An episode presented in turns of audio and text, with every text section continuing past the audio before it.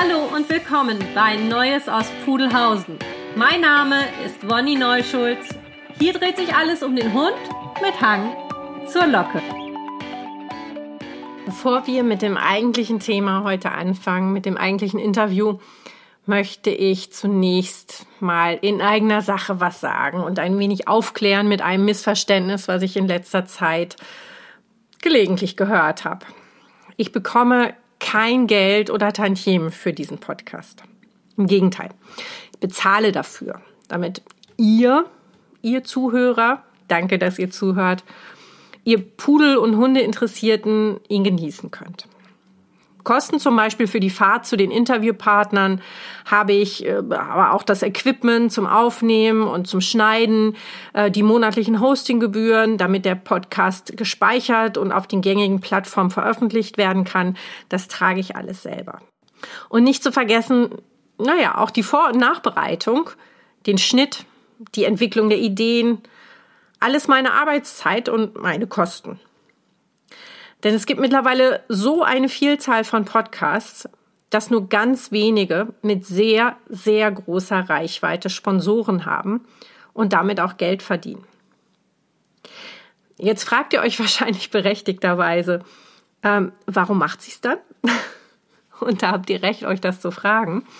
Die ganze Geschichte ist ähm, geboren worden erstmal aus Spaß weil ich auch gewisse Dinge immer wiederholt habe und dachte, meine Güte, dann sprich sie doch gleich auf, dann kann sie sich die Leute anhören, wenn sie das denn gerne hören möchten und wenn nicht, brauchst du ja nicht anhören.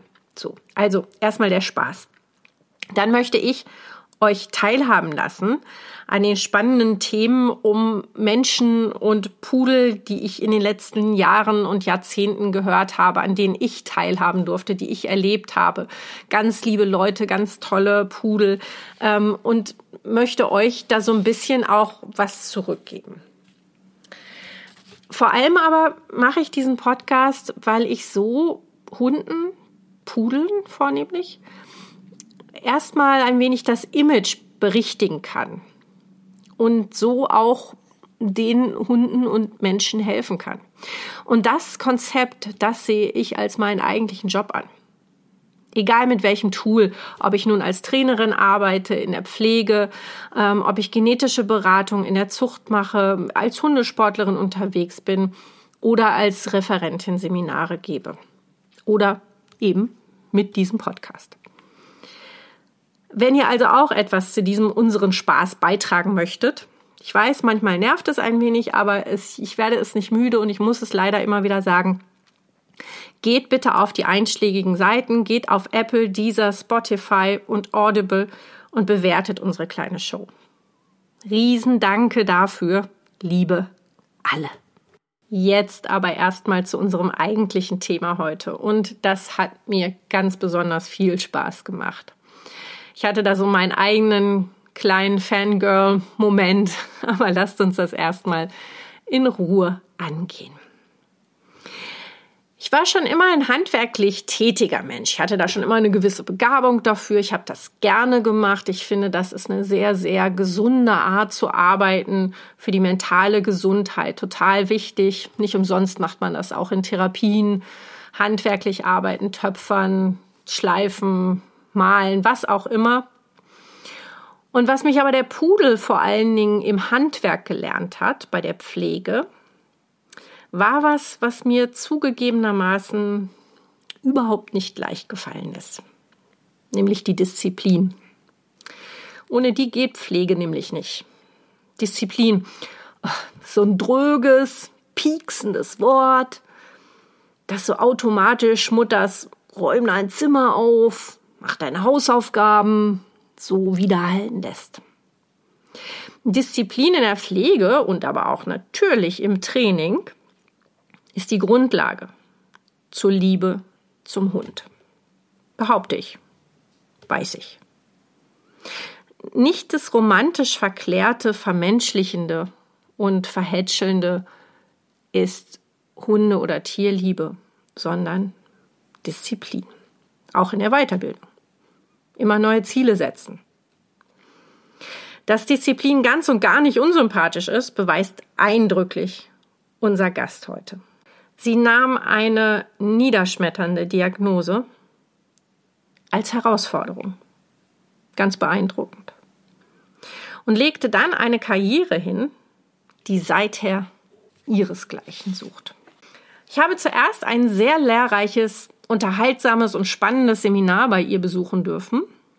Und netterweise hat sie mich und euch zu sich nach Hause in ihren Salon eingeladen. Also bin ich mit Lilou und meiner Tochter den Weg von Hamburg in den Süden der Niederlande gefahren, um einen echten Star der Grooming Community zu besuchen. Wir haben uns nicht nur über Faktisches unterhalten, ich durfte auch den Menschen kennenlernen. Und einen äußerst sympathischen Menschen dazu. Das Interview haben wir auf Englisch geführt. Ich werde immer abschnittweise übersetzen, wobei ich dem Sinnhaftigen treu bleibe. Ich werde nicht jedes Wort übersetzen. Ich glaube, soweit versteht die ein oder der andere auch ein wenig Englisch. Aber um euch den Redefluss so ein wenig zu erleichtern, werde ich dazwischendurch immer einspielen und auf Deutsch übersetzen. Viel Spaß mit der heutigen Folge des Pudels Grooming Champion. Okay, guys, she's a poodle owner. She's a poodle breeder. She shows her poodles very much successfully in the ring. But most of all, she's lately known as the shooting star of competition grooming. This year's Groomania Champions Class winner from the Netherlands. I'm more than thrilled to welcome beautiful Lienke Luthart. Hello, welcome Thank to you. our little show. Thank you. Thank you for having us. It was so nice. We just met Saturday. Yeah. On that seminar at um, Farah Eggers' um, home and grooming point, and it was such a great seminar. Thank you. I'm very honored that you uh, asked me uh, to chat with you. Yeah, it, it was. It, I'm just beyond thrilled, and I think the poodle world will appreciate that a lot. Thank you for having yeah. time for us. No, thanks, of course. Um, actually, what I have to tell you, um, we're here in the Netherlands, and actually, um, I'm Hollander. Really? I am. Oh, I am. Not from the nationality, but my maiden name is Hollander. Oh, you're oh yeah, yeah, yeah. And my dad always made jokes about that when he was in the Netherlands, and we've been a lot here. And so he was always like, "Oh, I'm Hollander." And everybody was like, "Well, well, how come you never talk?" Sie ist selber Pudelhalterin, Züchterin. Sie stellt sehr erfolgreich aus und vor allen Dingen ist sie gerade in letzter Zeit als der Shootingstar in Grooming-Wettbewerben bekannt geworden. Die diesjährige Groomania Champion Class Gewinnerin Linke Luthert. Und anfangs mache ich einen kurzen Scherz, dass ich selber Holländerin bin. Und das bin ich tatsächlich, denn mein Mädchenname ist Holländer und mein Vater hat das früher ganz oft gebracht, wenn wir in den Niederlanden zu Besuch waren. Und das waren wir sehr, sehr oft. Okay, but um, yeah, let, let's start at the beginning. Let's yeah. start at the beginning. You are not that long a groomer. I mean, you are like a decade, which is quite a long time. But it's not like, um, for example, Yvette, who was also um, at the seminar, which was also so good. I learned so much from you guys, and especially Yvette. She was she's such a cool person. You're yeah. working together, right? Yeah, yeah. We're uh, colleagues, friends, and uh, uh, we have a business, online business together, and we are grooming buddies. we yeah. always we always uh, tell each other we are well if we go to competitions together and we do a lot together. yeah, you could see that because you're such a great team, right? Yeah. Linke ist seit etwas mehr als zehn Jahren Groomerin. Das ist einerseits relativ lang, andererseits für die Erfolge, die sie schon gefeiert hat, eine relativ kurze Zeit doch. Sie macht sehr, sehr viel mit ihrer sehr guten Freundin Yvette van Altena zusammen, macht Seminare mit ihr, hat ein Online-Business, das werde ich in den Show Notes verlinken. Das ist sehr interessant, vor allen Dingen für Groomer oder die, die es werden wollen. Eine wunderbare Plattform, um Online-Unterricht zu bekommen, und zwar extrem kompetenten Online-Unterricht. Yvette ist äh, spezialisiert mittlerweile auf Bichon Frisés. Mittlerweile, weil sie auch eine wirklich gute Pudel-Groomerin ist. Und auch sie geht extrem erfolgreich auf Grooming Competitions, auf Friseurwettbewerbe. Und die Wette ist seit etwas mehr als 30 Jahren Hundefriseurin. how did it all start with you? I heard it started with an injury, right? So With it me? wasn't your plan to be a groomer. No, it wasn't your dream job. No, not at all. my well, my mother is uh, has been always a groomer.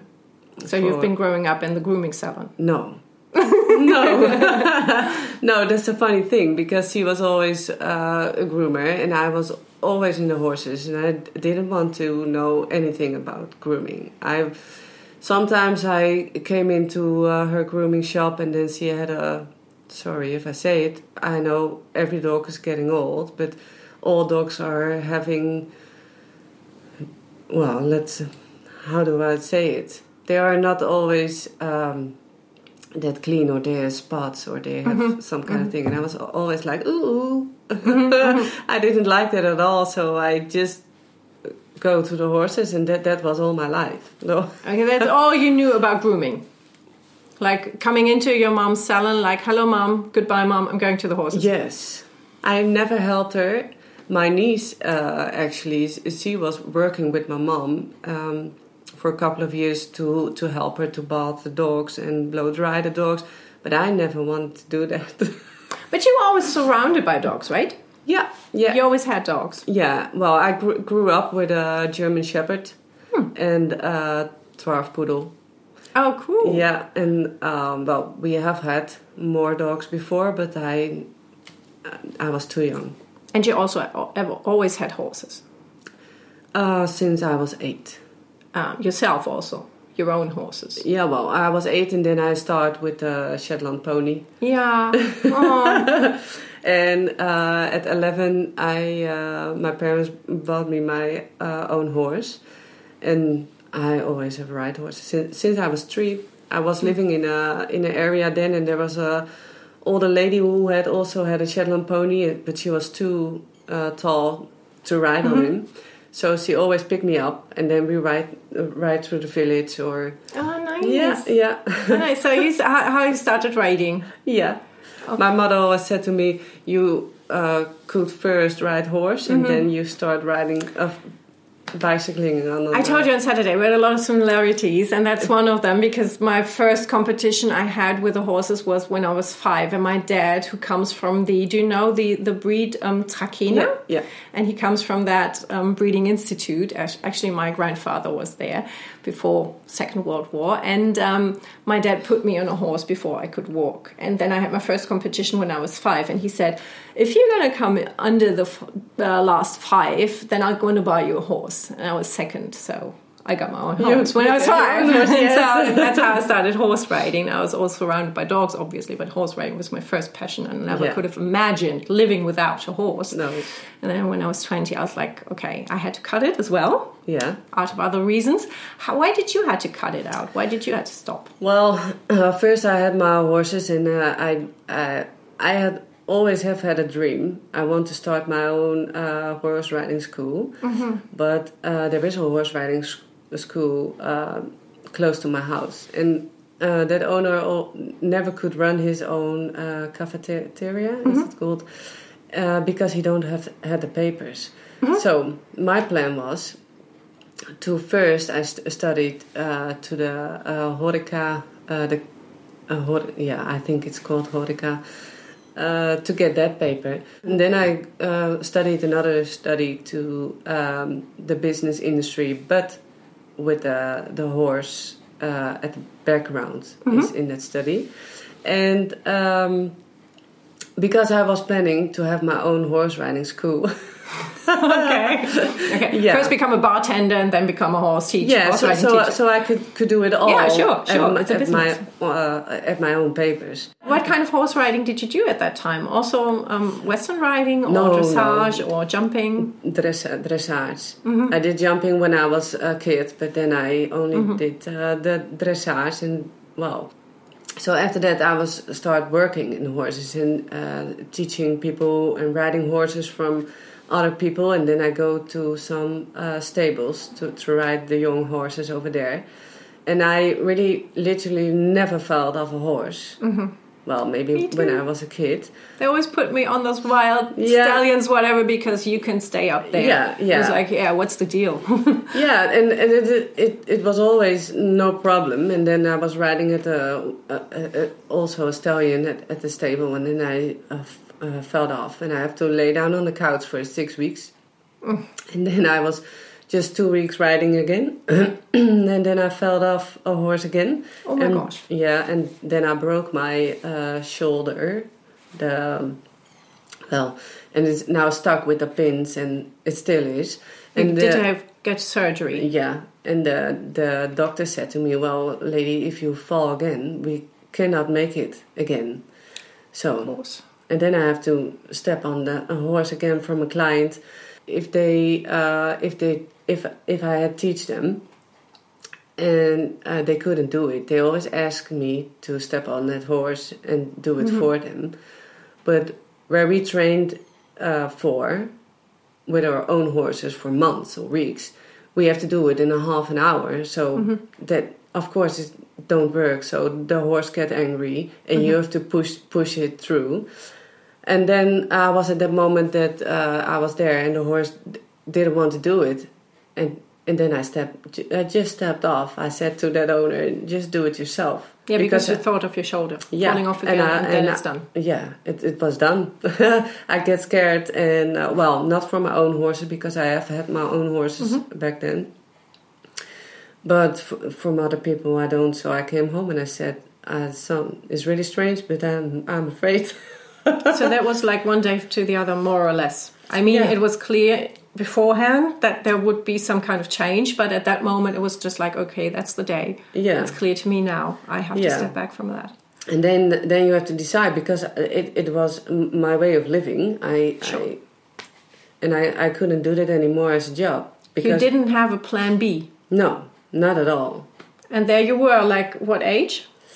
Uh, I think then I was uh, 24, 20, yeah. So normally you would have just settled then everything. Yeah. be a horse company, whatever you're doing with horses, yeah. and then you had to step back and say, no, yeah. that's not it. Which is yeah, kind of hard. You want to get out into the world and build up your own business, and then the moment you realize it's all gone. Yeah, it it, it, it was a hard, uh, yeah, it was hard because it, it was my dream. and it's like people who are not with horses, they don't know. It's it's basically the same with dogs and especially with poodles, of course. But um, when you're growing up with horses, it's so much in your blood. It's yeah, it so is. much in your genes. It's yeah. so much, you know, you can't live without that smell. No. And you're still ride You still do horse riding. Again, yeah. I uh, my own. I had sold my own horses, mm-hmm. And I think. Oh my I, gosh, that's so heartbreaking when I hear that because yeah, I had that as well. Yeah, well, I have one. I sold them. The other one is a totally ugly story. I think it's too long story to mm-hmm, tell about. um, and I had had my Shetland pony, my first Shetland mm-hmm. pony, who was uh, eight, when I was eight. Uh, I found he. I give them kind of away. Luckily, I found him back, so he's now uh, with my friends for her uh, children. Es war nie Linkes Plan, Groomerin zu werden. Zwar hatte ihre Mutter lange Jahre ihren eigenen Salon. Aber ihre Besuche in diesem Salon beschränken sich auf ein kurzes Hallo und auf Wiedersehen. Denn der ganze Prozess und das Drumherum, gerade mit älteren oder ungepflegteren Hunden, fand sie ein wenig unangenehm als Teenagerin. Sie war da doch lieber wieder bei den Pferden, die sie seit ihrem dritten Lebensjahr gefesselt hatten. Sie ist mit drei Jahren das erste Mal mit einer Nachbarin und deren Pony um die Häuser gezogen, wurde von ihr abgeholt, auf das Shetty gesetzt und äh, ist da so zum Reiten gekommen. Mit acht Jahren hat sie dann ihr eigenes Shetland Pony bekommen, mit elf ihr eigenes Pferd. Ich erzähle dann kurz die Geschichte, wie ich zu meinem ersten eigenen Pferd gekommen bin. Mein Papa hat mir damals gesagt, bei meinem ersten Turnier, wenn du unter die ersten fünf kommst, dann bekommst du dein eigenes Pferd. Ich wurde Zweite. Wir haben einige Gemeinsamkeiten und die vergleichen wir da ein wenig. Sie hat einen Plan gehabt, nämlich eine eigene Reitschule zu eröffnen. Sie hat eine Nachbarsreitschule gehabt und der Inhaber konnte die Cafeteria nicht betreiben, weil er dafür nicht ausgebildet war. Also war ihr Plan, gehen wir das schrittweise an, zuerst diese Cafeteria-Lizenz zu bekommen, dann Betriebswesen zu studieren und im Hintergrund zu haben, irgendwann die eigene Reitschule und Reitausbildung zu eröffnen. Alles mit dem Hintergrund, Pferdewirtin zu werden. Sie war damals Dressurreiterin und hat zuerst an ihrem Hausstall und später in anderen Reitstellen angefangen, für andere Menschen die Pferde auszubilden. Wurde damals auch immer auf die wildesten Pferde gesetzt, weil sie eigentlich nie runtergefallen ist. Eigentlich. Bis sie es dann doch einmal ist heruntergefallen. Sie hat dann für sechs Wochen buchstäblich Pause auf dem Sofa machen müssen, ist natürlich wieder aufgestiegen, wie es sich für eine Reiterin gehört, ist dann allerdings zum zweiten Mal heruntergefallen auf die gleiche Schulter, die dann schwerst verletzt operiert werden musste und mit Metall wieder zusammengepflickt wurde. Und der Arzt hat damals zu ihr gesagt, wenn sie noch einmal herunterfällt, dann war es das für ihre Schulter, dann kann er nichts mehr tun. Als sie dann wieder aufs Pferd gestiegen ist, sollte sie für einen Kunden das Pferd zu etwas pushen, wofür sie bei ihren eigenen Pferden wochenlanges Training gebraucht hätte. Das Pferd wurde natürlich aggressiv und ungehalten und sie ist in dem Moment abgestiegen. Sie stieg ab, gab dem Klienten das Pferd in die Hand und ist nach Hause gegangen und hat gesagt, das war's. Das war nicht nur mein Job, das war mein Traum, das war ihr Leben und es hat nie einen Plan B gegeben. Da war sie 24. Heute reitet sie natürlich wieder und hat auch ihr eigenes Pferd und das Shetty von damals hat eine sehr, sehr gute Freundin und sie besucht es regelmäßig. Okay, there you are with like 24 years out, standing in front of a black hole with an injured uh, shoulder, and you don't know really what is your plan B. Yeah. And I, I'd like to know first point out what kind of, because I, I had an episode in that podcast. Uh, I was like one year ago. You still can see that scar on my head, and I Yeah. really fell down hard on my face, and I broke my head. And it was Wow. because I was so dumb. I'm so old right now, and still so dumb, and I still don't know what my guts are telling me.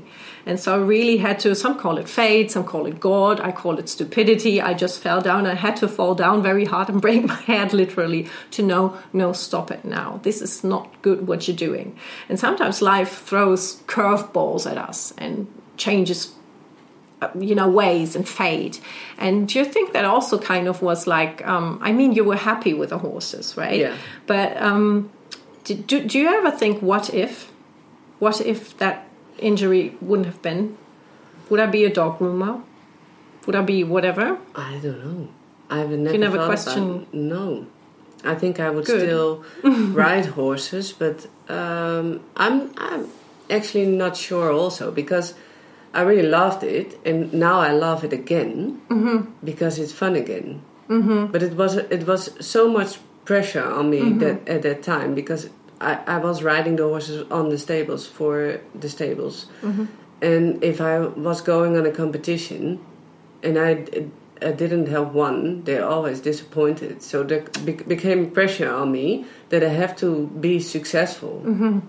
And most of the time, I was, but you can't always. You you, you can't be successful always. So I think that the fun was also gone.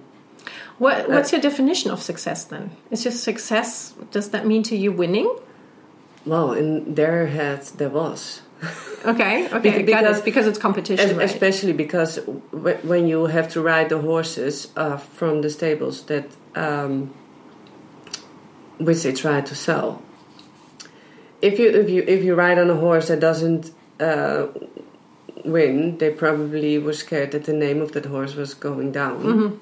It's a difficult business, isn't it? Yeah. It's a bit. Yeah, and now you put the pressure on yourself again, but we're coming to that later. You're going on competitions again because you choose to, but anyway, you're very successful in that one. The expression of success or the um, what what you think real success is can change.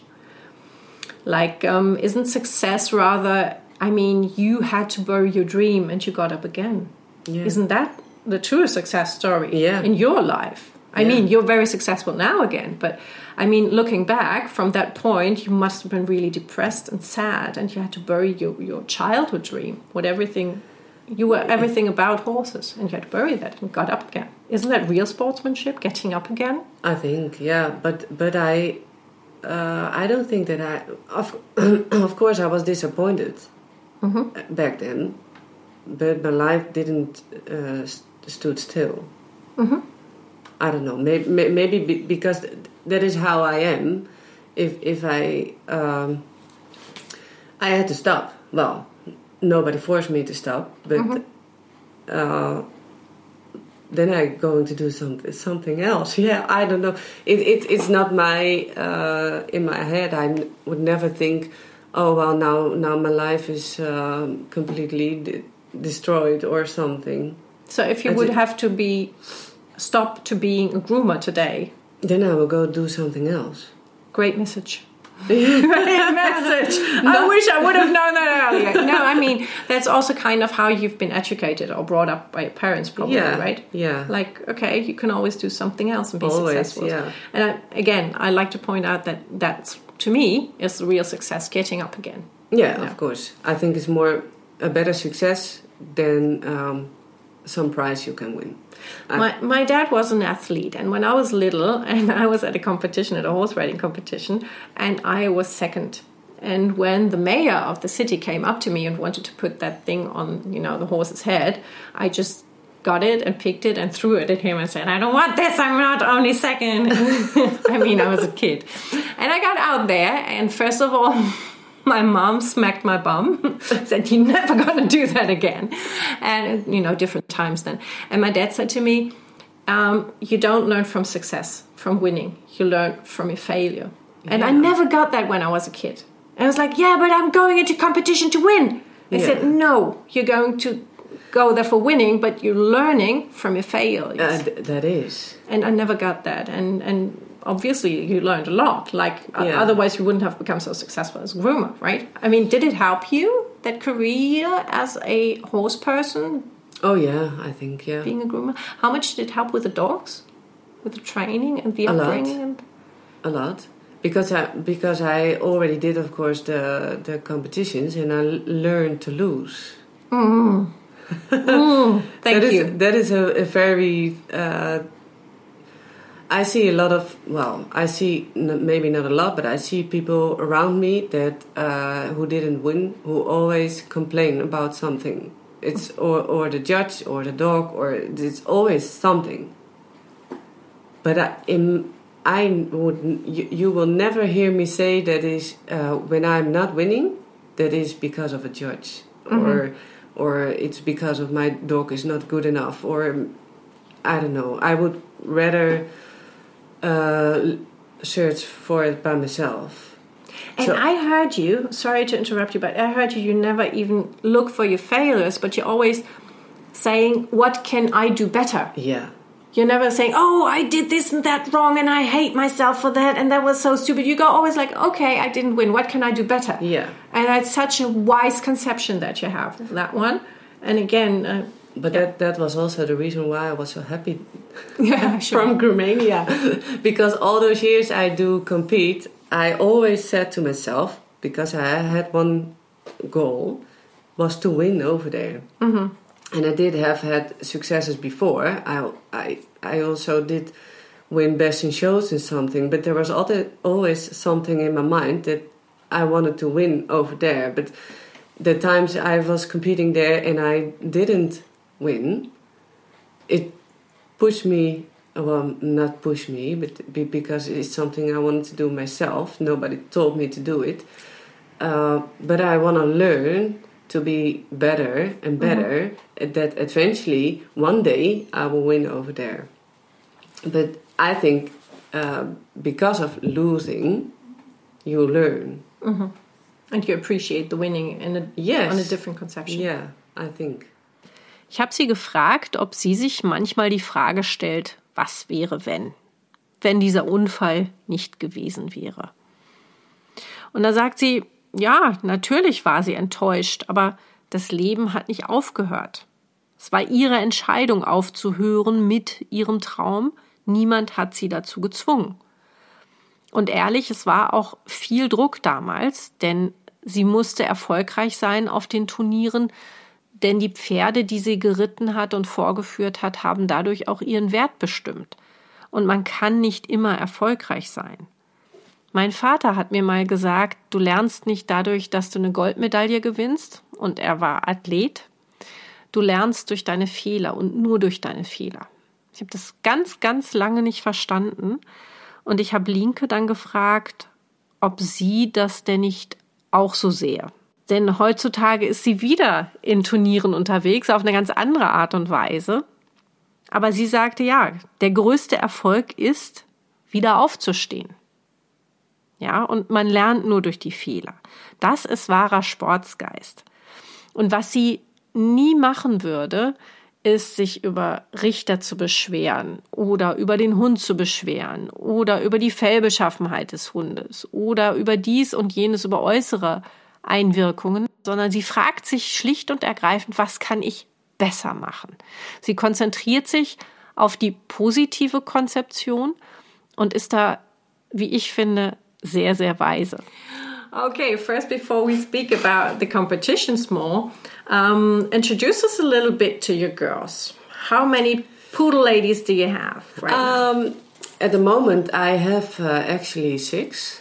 Wow! But I'm always. I see three. Yeah, but I'm always counting five. because I have uh, five standard poodles mm-hmm. and one little toy poodle. Oh, but I never count, count her because she's, she's so tiny. She, she's a bonus poodle. Yeah, and she's always normally always on my lap or behind me, or she, she's a little bit of my shadow.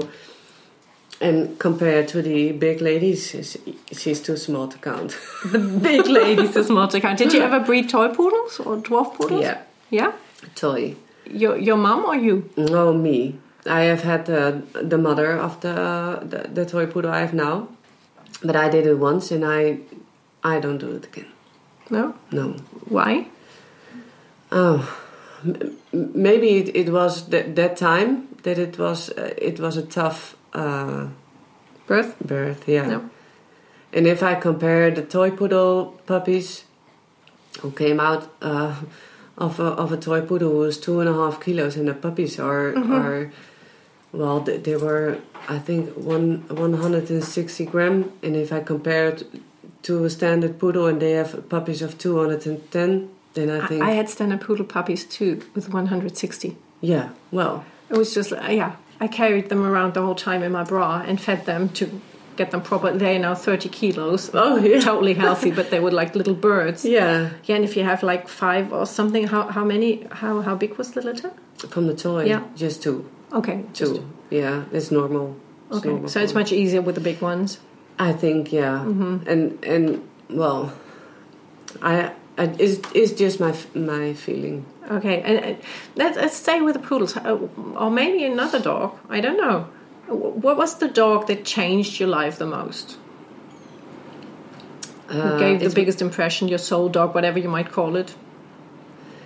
Um now I have to think. well, um, I, I think it's it's my it's my oldest now because she, she was the one that with uh, where I start everything with. How old is she now? Uh, she's now 12 mm-hmm. I just lost that one. Yeah, a few a few months ago. Yeah, oh, everything started with her. Yeah, and when she was uh, gone, it was just like you know. And now what?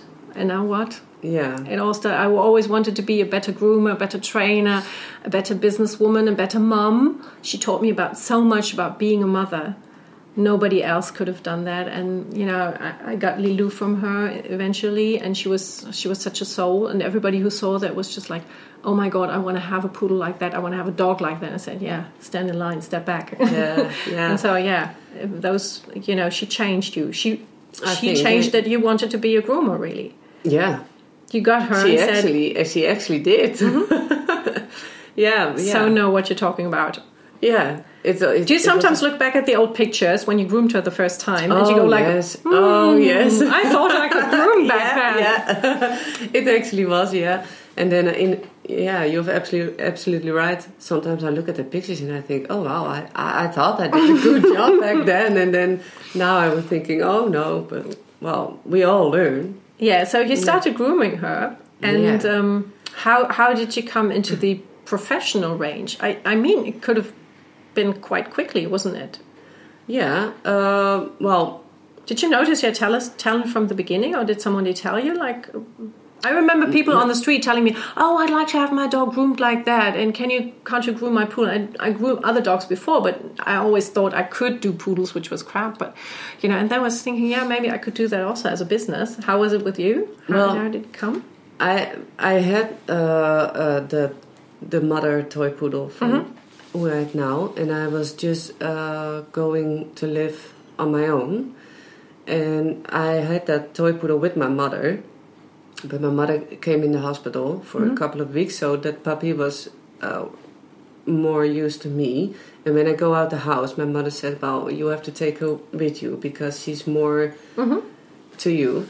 And then I said, "Okay, but then I want a second. Be- because then she's not alone, and you, you know how that goes." And then Multi- my multiple poodle virus, we call it. uh, yeah. and then my niece helped me uh, search because I had no clue about about poodles or something, and we just came at a, a second-hand marketplace on internet. Like you never should do it, but you yeah, I did because I had Yeah. no clue. Whatever. Yeah. Yeah. So she, she came uh, uh, from the second hand, and then I was thinking, yeah, well, but then I want to do it myself and I want to learn it. What did your mom say? Well, she was actually uh, stopping at that time. So, well, she, she had some uh, people who worked with her who still do some customers when she was in the hospital. And then she said to my mother, I, I want to learn it. And she was like, "That's a big joke." Yeah. All those years. because- All those years, kid. yeah, all those years. And she, she said, yeah, well, I was planning to stop, just stop. And then she said, okay, well, if you want to do it, just look for a month if you really are interested because you don't like all the uh, stuff. And then, then I was, um, well, I did like it. So then it's all start. And then, of course, I wanted to learn to groom the poodle. And uh, if I do something, I want to do it good.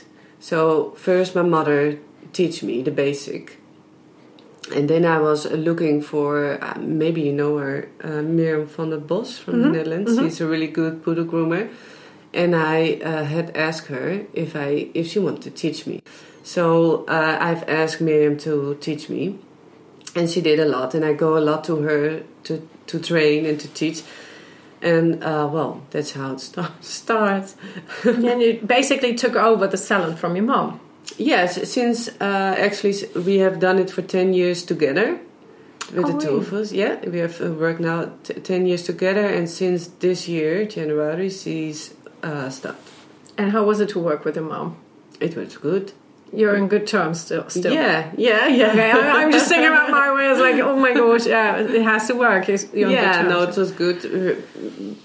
We did know wh- what we have to each other. Of course, of course, you sometimes have things or eat well. Because you still have to be professional. You can't be mother and daughter in the salon all the time because you know each other so well. yeah, Ooh, yeah, yeah, but it, it worked. yeah, great, great for you. Great, Yeah, for, great, yeah. great for your mom as well to see her business still um, striving. Yeah, yeah. But at the la- the last couple of years, she always said, said to me, uh, uh, "You make the appointments," and and she already stepped a little bit more back because uh, probably she knew that she will stop one day. So Okay. Der Hund, der Linkes Leben wohl bisher am meisten beeinflusst hat, ist ihre mittlerweile zwölf Jahre alte Zwerghündin. Denn die brachte sie eigentlich zu ihrem jetzigen Job. Manchmal schaut sie auch noch zurück auf alte Zeiten und denkt sich, oh mein Gott, ich dachte, damals könnte ich schneiden, aber ich glaube, so geht es uns allen mehr oder weniger, wenn wir uns alte Bilder anschauen und gelegentlich mal die Homepages aufräumen. Damals hatte sie also diese Zwergpudel mit ihrer Mutter zusammen Und die musste damals für ein paar Wochen ins Krankenhaus. Also hat sich Linke um die Hündin gekümmert und kurz nachdem die Mutter dann nach Hause kam, ist sie auch ausgezogen. Und Mutter meinte, weißt du was, die Kleine hängt so sehr an dir, die ist viel mehr an dich gewöhnt, nimm sie doch mit, wenn du ausziehst. Ja, und wie es so kommt mit dem multiplen Pudelvirus, MPV, hatte Linke auch kurz danach schon die gute Idee, sich einen zweiten Pudel anzuschaffen. Und ihre Nichte, die bereits im Salon ihrer Mutter zuvor gearbeitet hatte, half ihr, die beiden dann zu frisieren. Aber Linke wäre nicht Linke, wenn sie Sachen nicht richtig machen wollte, wenn sie sich schon macht. Also ab zu Muttern, die nach all den Jahren mal nicht schlecht gestaunt hat, als sie meinte, Mutti, ich würde gerne von dir wissen, wie man Pudel frisiert. Eins führte zum anderen und sie wollte immer besser werden. Und nachdem die Mutter ihr die Basics beigebracht hatte, hat sie sich auch schon nach kompetenter Verstärkung umgeschaut, um so richtig gut zu werden im Pudelschneiden. Hat sich da eine sehr, sehr gute Lehrmeisterin gesucht, Mirja von de Bosch, und hat dann noch weitere zehn Jahre mit ihrer Mutter zusammengearbeitet im Salon und den aufrechterhalten und weitergeführt, nachdem ihre Mutter mehr und mehr ausgestiegen ist und vor einem Jahr nun auch wirklich in Rente gegangen ist. Währenddessen hat sich Linke immer weiter fortgebildet und hat sich dafür die Besten gesucht, um die Beste zu werden. So um, we learned a little bit about your girls and we we know that you're still doing horse riding. Do your girls accompany you?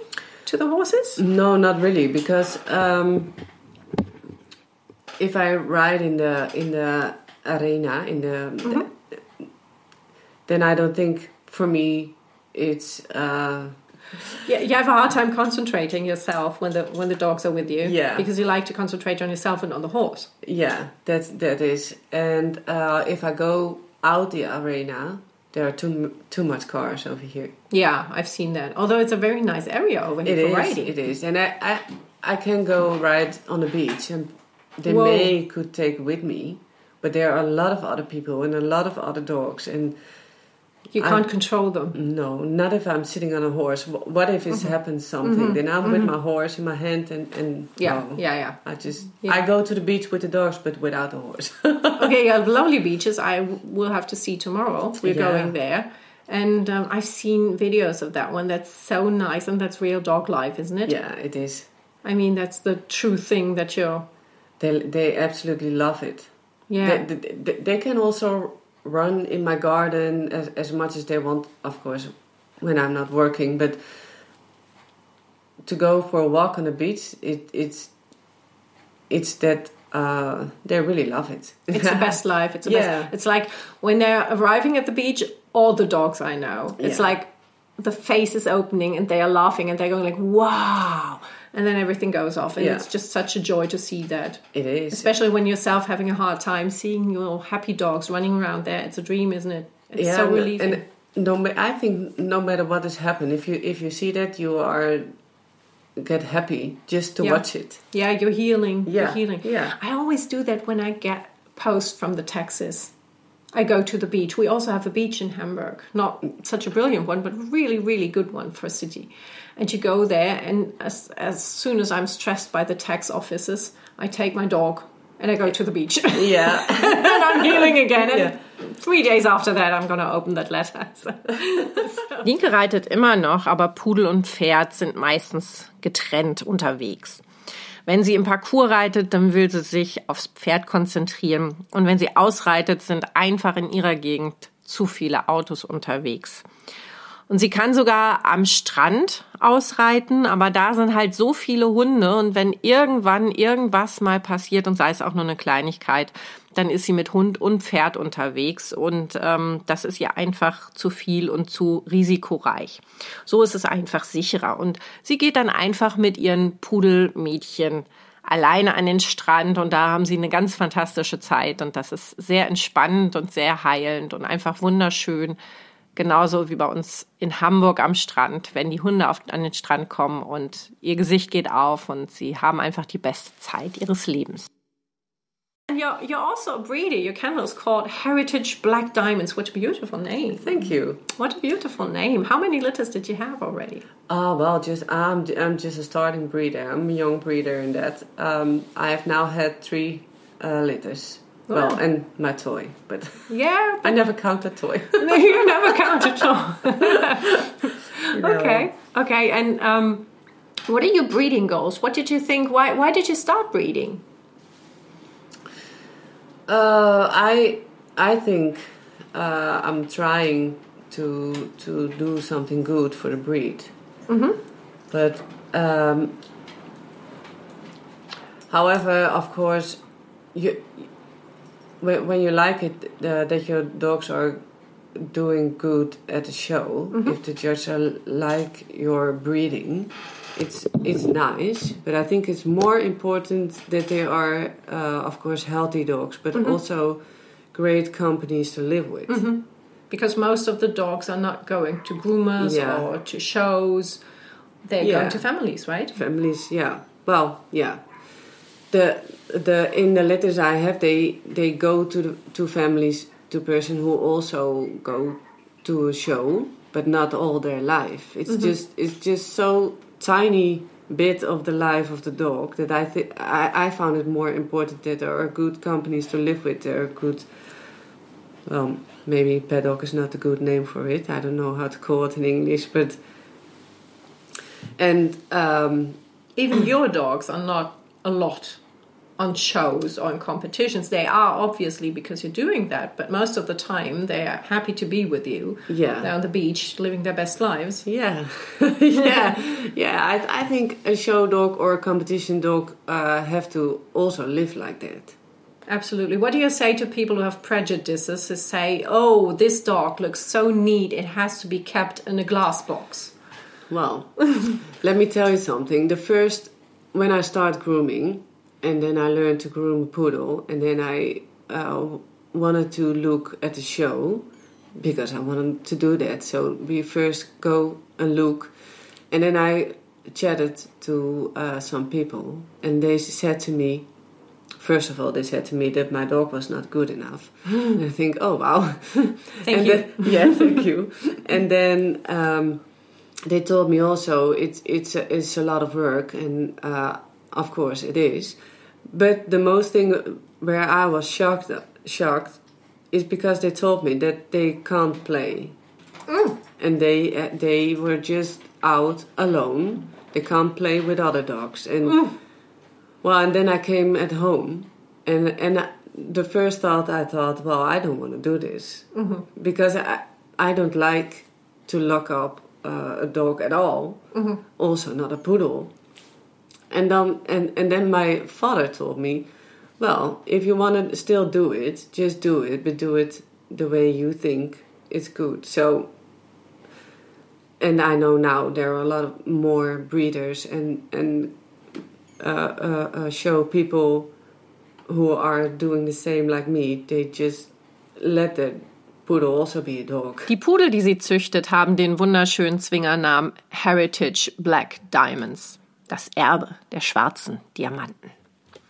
Bisher hatte sie drei Großpudelwürfe und einen Tollpudelwurf, aber irgendwie zählt sie Tollpudel nie mit. Sie will natürlich etwas Gutes für die Rasse tun, aber in der Show zu gewinnen und erfolgreich zu sein, ist die eine Sache und natürlich toll, aber die Gesundheit steht für sie da im Vordergrund. Vor allen Dingen aber auch das Temperament und der Charakter des Pudels, denn die Show ist so ein kleiner Teil des Lebens, dass es doch viel, viel wichtiger ist, dass sie gute Familienhunde und vor allen Dingen treue und gute Begleiter sind. Als sie anfingen, sich für die Ausstellungen zu interessieren, hat sie ein paar Leute gefragt, was man da so machen muss. Und die meinten also erstmal, deine Hunde sind nicht gut genug. Danke auch. Dann meinten sie, die Pflege wäre so aufwendig, dass deren Hunde definitiv nicht so wie andere Hunde spielen dürfen und ausgeführt würden. Das fand sie dann doch ein wenig befremdlich ist nach Hause gegangen, hat sich mit ihrem Vater vor allem beraten und der meinte, weißt du, wenn du das machen willst, dann mach es. Und zwar auf deine Weise. Jetzt kennt sie mittlerweile eine Menge Leute, die es genauso machen wie sie und den Pudel Hund sein lassen. Yeah, they need dirty, to. They need to if you're standing on the table, if you're doing competitions, that actually, you know, most of the dogs don't mind because they're trained very well. But if they could choose, they'd rather choose to run the on the beach yes, or in the forest or whatever. Yeah. So you have to give them like a child. You have to give that sense of freedom, that kind of activity that they need so that they can comprehend with the duties they have yeah. to do. Otherwise, they can't do it. No, I, I think so capable. too. They do it. They do it for me, you know, because I, exactly. I want to do it. It's, it's not that they want to do it. Yeah, there's no. it's always something that I hear from from some groomers like they love to be on the table. No, no dogs no. really love it. They do it because we like it, and they like that we like it, and they well, do a great teamwork with us, and that's, that's what they like about it. But if they could pick it, oh, they don't. No, because they, um, but it's the best training ever. It's the best um, impulse control training ever. Table training. Table training. Absolutely. Yeah. Absolutely. Yeah, yeah. because um, if some kind of you, you mentioned the uh, German Shepherd that you had when you yeah. were little, you know those old German Shepherd people. They always say, you know what, your fancy poodle can't do this and that. And I always say, you know what, my poodle can do anything. Your German Shepherd can and better. But put your German Shepherd on a table and let be groomed like one hour or something and see if, if he or she can stand still. They can't because they're always into activity. And like yeah. the poodle is a very active and sportive dog, and I like to train poodles a lot. But standing on the table is such an impulse control that they have to handle. Besides their sense for activity and their temperament. Linke und ich sind uns da einig. Um auf dem Tisch frisiert zu werden, müssen gerade die sportlichen und weitläufigen Pudel ihren Neigungen nachgehen dürfen, damit sie es überhaupt leisten können ihre Pflicht zu erfüllen. Denn die Pflichten, die erfüllen nicht nur Pudel, sondern alle Hunde für uns. Ja, weil sie uns gefallen wollen, weil sie mit uns zusammenleben, weil sie mit uns kooperieren, wenn man so will, weil sie uns lieben. Ja, wenn sie aber wählen könnten, dann würden sie lieber an den Strand, in den Wald, rennen, toben, spielen, auch wenn der Hund auf dem Tisch ein großartiges Impulskontrolltraining bekommt und hier liegt vor allen Dingen der Fokus nicht auf Zwang, sondern auf Training. Und wie sie ihre Hunde, vor allen Dingen ihre jungen Hunde und Welpen trainiert, das erzählt sie uns jetzt. And I just seen your um, ladies on the table on Saturday, and they were brilliant. And everybody was like, "Oh, can I have that dog? Can I have that?" How did you train that? So, how did I do that? Yeah, I know how to do it, but you tell me how you did that. How well, if, if, if, if, I I breed them myself, well, uh, Didi not. Didi is my foundation bitch, mm-hmm. and I I didn't breed her myself. But um, if I breed them, I just start uh, uh, grooming them is a big word, mm-hmm. but I have them on the table. That's you are, in the background. She's stepping up and she's not tired anymore. Um, so I start grooming them or being started on the grooming table when they are three and a half, four weeks old. Yeah, and then me I, too. Then I do it every week. Literally every week. Oh, when you tell people you have to do it every day when they come home for at least two minutes. Yeah. Do it every week, you know, a little program, whatever. And they go, like, what, every week? And I'm like, yeah, but what's the use? Yeah. But, how, but, how did you tell your puppy um, families? Well, if they call them and they ask uh, and they say, uh, "I have a puppy who is now uh, 16 weeks old, and I want to make an appointment for about two months," then they said, "Oh no, that's way too late. Mm-hmm. You have to come as soon as possible." And the first time when they come to me, I just uh, let them bring, mm-hmm. let them walk around here for an hour, and I said to them, in an hour, came back in an hour, and I just let him walk and uh, um, um, let him introduce to the noise of the mm-hmm. blowers. Meanwhile, I'm busy with another dog, mm-hmm.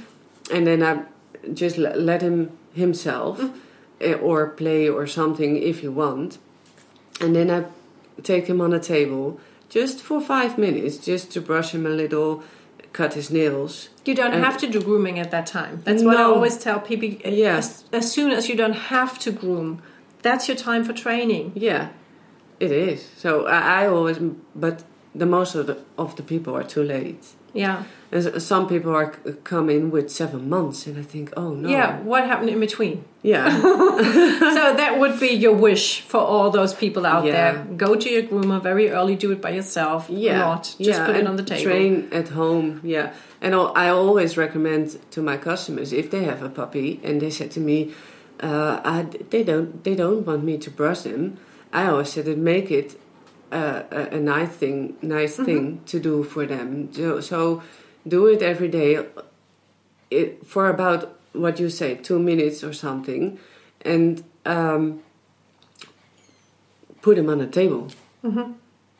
Or m- m- maybe your dinner table or whatever, but don't let him on the ground. Exactly. It's not playtime, it's grooming time. Yeah. And there are different rules and regulations. Yeah. It's not stress, but it's also kind of it's work. Yeah, and if it, and I think the sooner they start with it, and of course they they brush it, the dog, and it will not mad, then it it doesn't have to be a, a, a stressful thing for the mm-hmm. dog because it doesn't hurt him. Exactly. Once they feel a little tiny bit of um, knotting, which is hurting them, it's like, oh my gosh, this is Yeah. stress. And then some some dogs are very sensitive. It's like, that's it for me. I'm done. Yeah, and then and I, I always said, well, if it's a small dog, maybe you have to live uh, for the next uh, 15, 14, 15, maybe 16 years. So the, the the sooner you start with it, the more it it's normal for them, and then.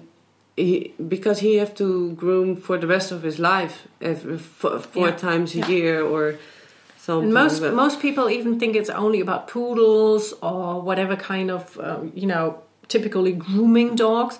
But I personally think I don't know what you think about it that every dog should be groomed regularly. Yeah. Call it a German Shepherd, call it a short hair Jack Russell, whatever Yeah. it is. And once you have a tick or something or tooth problem, then the table training will pay off or at the vet. yeah. So every dog needs to be groomed, right? Just in a different kind of period. Yeah. Didi ist ihre Basishündin, die sie nicht selber gezüchtet hat.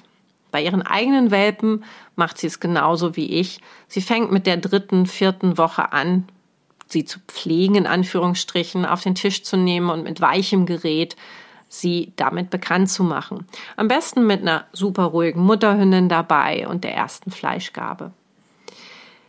Manchmal rufen mal ihr Leute an mit 16 Wochen alten Welpen und wollen dann einen Termin für in zwei Monaten. Das ist natürlich viel zu spät, denn man sollte damit so früh wie möglich anfangen. Wenn sie einen Welpen das erste Mal in den Salon zum Kennenlernen bekommt, dann wird er da einfach rumlaufen gelassen, mit allem bekannt gemacht. Sie arbeitet währenddessen weiter. Er kann so die Geräusche kennenlernen und die Gerüche aufnehmen und sich mit allem vertraut machen. Währenddessen frisst er, spielt ein bisschen. Und irgendwann, dann so nach einer Stunde, nimmt sie diesen kleinen jungen Hund für vielleicht fünf Minuten auf den Tisch, bürstet ihn ein wenig, vielleicht schneidet sie auch hier und da die Nägel, lässt einmal die Schermaschine laufen und gewöhnt die Hunde so langsam aber sicher an die Pflege. Da sind wir uns auch einig, man soll damit starten, wenn es noch nicht nötig ist. Denn dann besteht die Möglichkeit zum Training. Nicht erst anfangen, wenn die Pflege unaufschiebbar ist. Die meisten Leute machen halt den Fehler, viel zu spät zu kommen, manche sogar erst mit sieben Monaten. Gerade in großen Städten wie Hamburg oder auch Amsterdam oder wo auch immer wir auf der Welt sind, ist es ganz oft so, dass man sich, bevor man den Welpen hat, um einen sehr guten Hundefriseur bemühen muss und sich da kundig machen muss und vielleicht schon dann einen ersten Termin zu machen. Ihr Wunsch wäre, jeden Tag ungefähr zwei Minuten dem Hund die Pflege dann angenehm machen zu Hause. Sei es auf dem Esstisch oder was auch immer man sich da gerade zu Hilfe nimmt. Und zwar nicht auf dem Boden, denn der Hund muss verstehen, dass das, auch wenn es angenehm ist und auf gar keinen Fall Stress werden darf, dass hier andere Regeln gelten und dass es Arbeit ist. Das Ganze muss sich natürlich auch für den Hund lohnen. Und wenn man da eine Hilfe hat, gerade am Anfang, die einem ein wenig mit Leckerchen assistiert, den Hund ablenkt, beruhigt, wie auch immer, ist das natürlich toll. Je eher aber man anfängt, desto besser. Da sind wir uns einig. Manche Hunde, wenn sie das erste Knötchen auch merken, dann sagen die schon, hier ist Ende, hier mache ich nicht weiter. Die sind so sensitiv, die verknüpfen das sofort mit irgendwas Stresshaftem.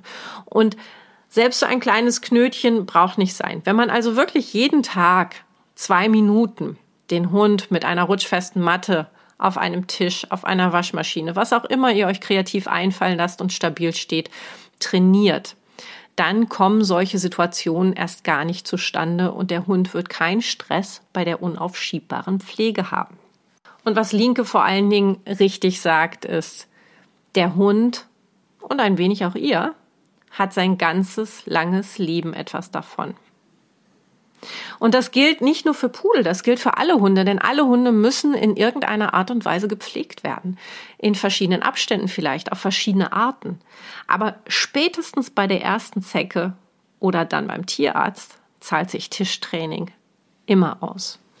I, totally agree. I see also a lot here uh, uh, dogs from, let us say, farmers mm -hmm. from mm-hmm. around, uh, or or well, dogs who who not specifically have to go to the uh, grooming salon every eight weeks, mm -hmm. and so but they don't start with them, and once they are castrated.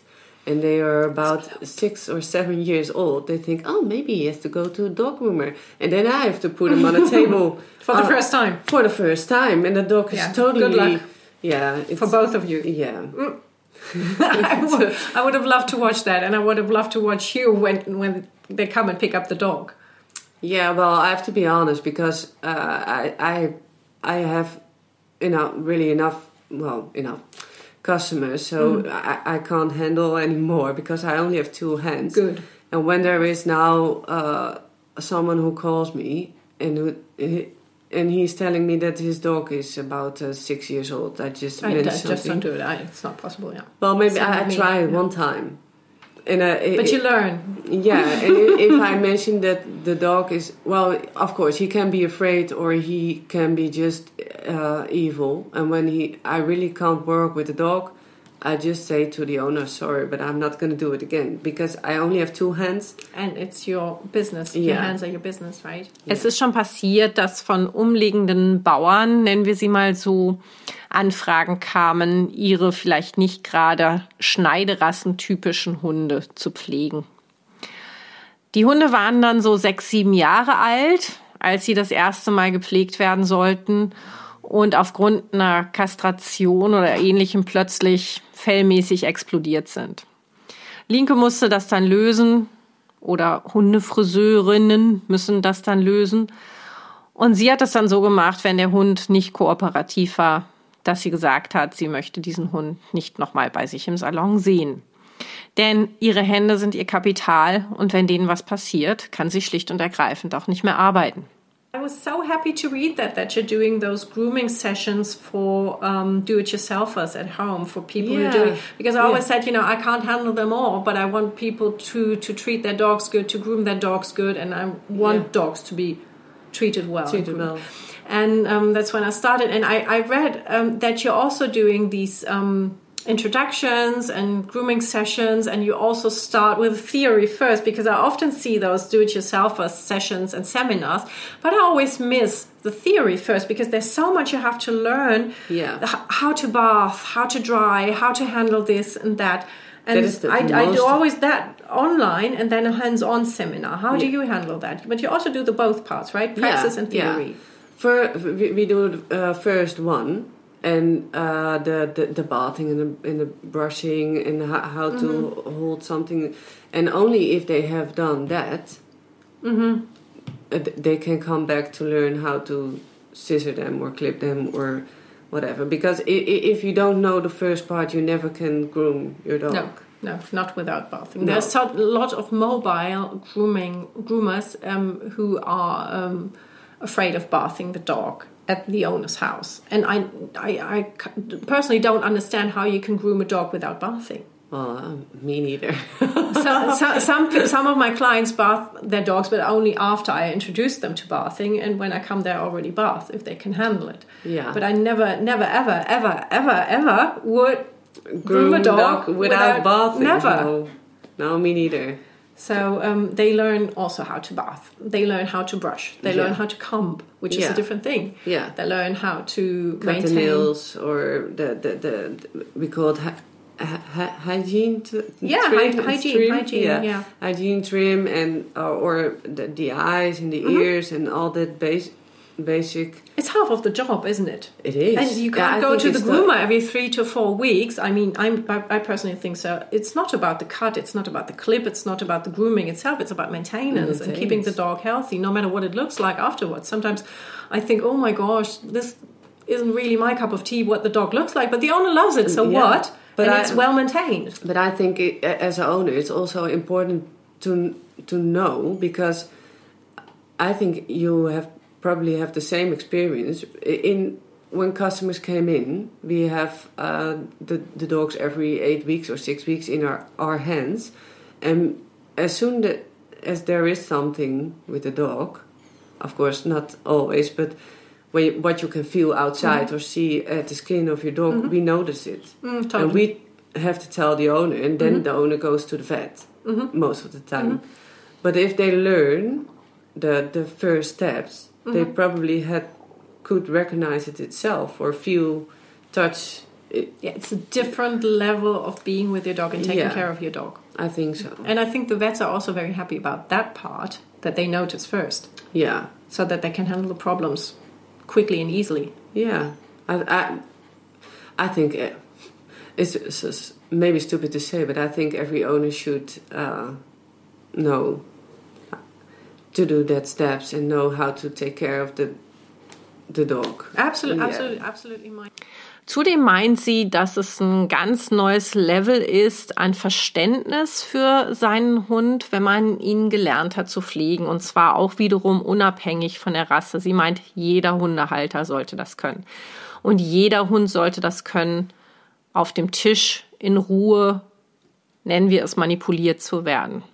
Wiederum da auch als Hintergrund Zecken, Unfälle, Tierärzte und so weiter. Aber noch eine Sache. Wenn wir einen Hund so alle sechs bis acht Wochen in der Rotation unserer Pflege sehen, dann sehen wir ganz, ganz häufig als Erste, dass etwas mit dem Hund nicht stimmt. Sei es mit der Haut, sei es Abschürfung, sei es im Bewegungsapparat, im Verhalten, weil wir relativ lange mit dem Hund Zeit verbringen und den Hund in Abständen regelmäßig sehen und so sehr gut beobachten und einschätzen können, auch weil wir unterschiedliche Hunde sehen. Und dann geben wir Hinweise an den Halter, dass der Hund zum Tierarzt muss oder dass irgendwelche anderen Maßnahmen eingeleitet werden sollten. Und wenn man das als Halter in solchen Do-it-yourself-Kursen grundlagenmäßig von der Pike auf wirklich gut gelernt hat, dann kann man das sehr gut auch selber. Wie gesagt, das ist ein ganz neues Level des Verständnisses von Körper, Verhalten und Gesundheit auch dem Hund zugetan, dass es auf jeden Fall auch nicht nur für Schneiderassen zutrifft. Um, I sometimes do whole um, litters, and they come together, and I do that online coaching how to maintain their puppy. Yeah. So um, that's very well what we learned from um, that stu- stupid Corona situation that we're doing the online session. So if there's a litter, for example, in Bavaria or somewhere, and um, they come to me and we're doing an online session. And so before they get the puppy, so that they are able to order all the equipment what they need firsthand, and that they know the first steps, what to do on the table.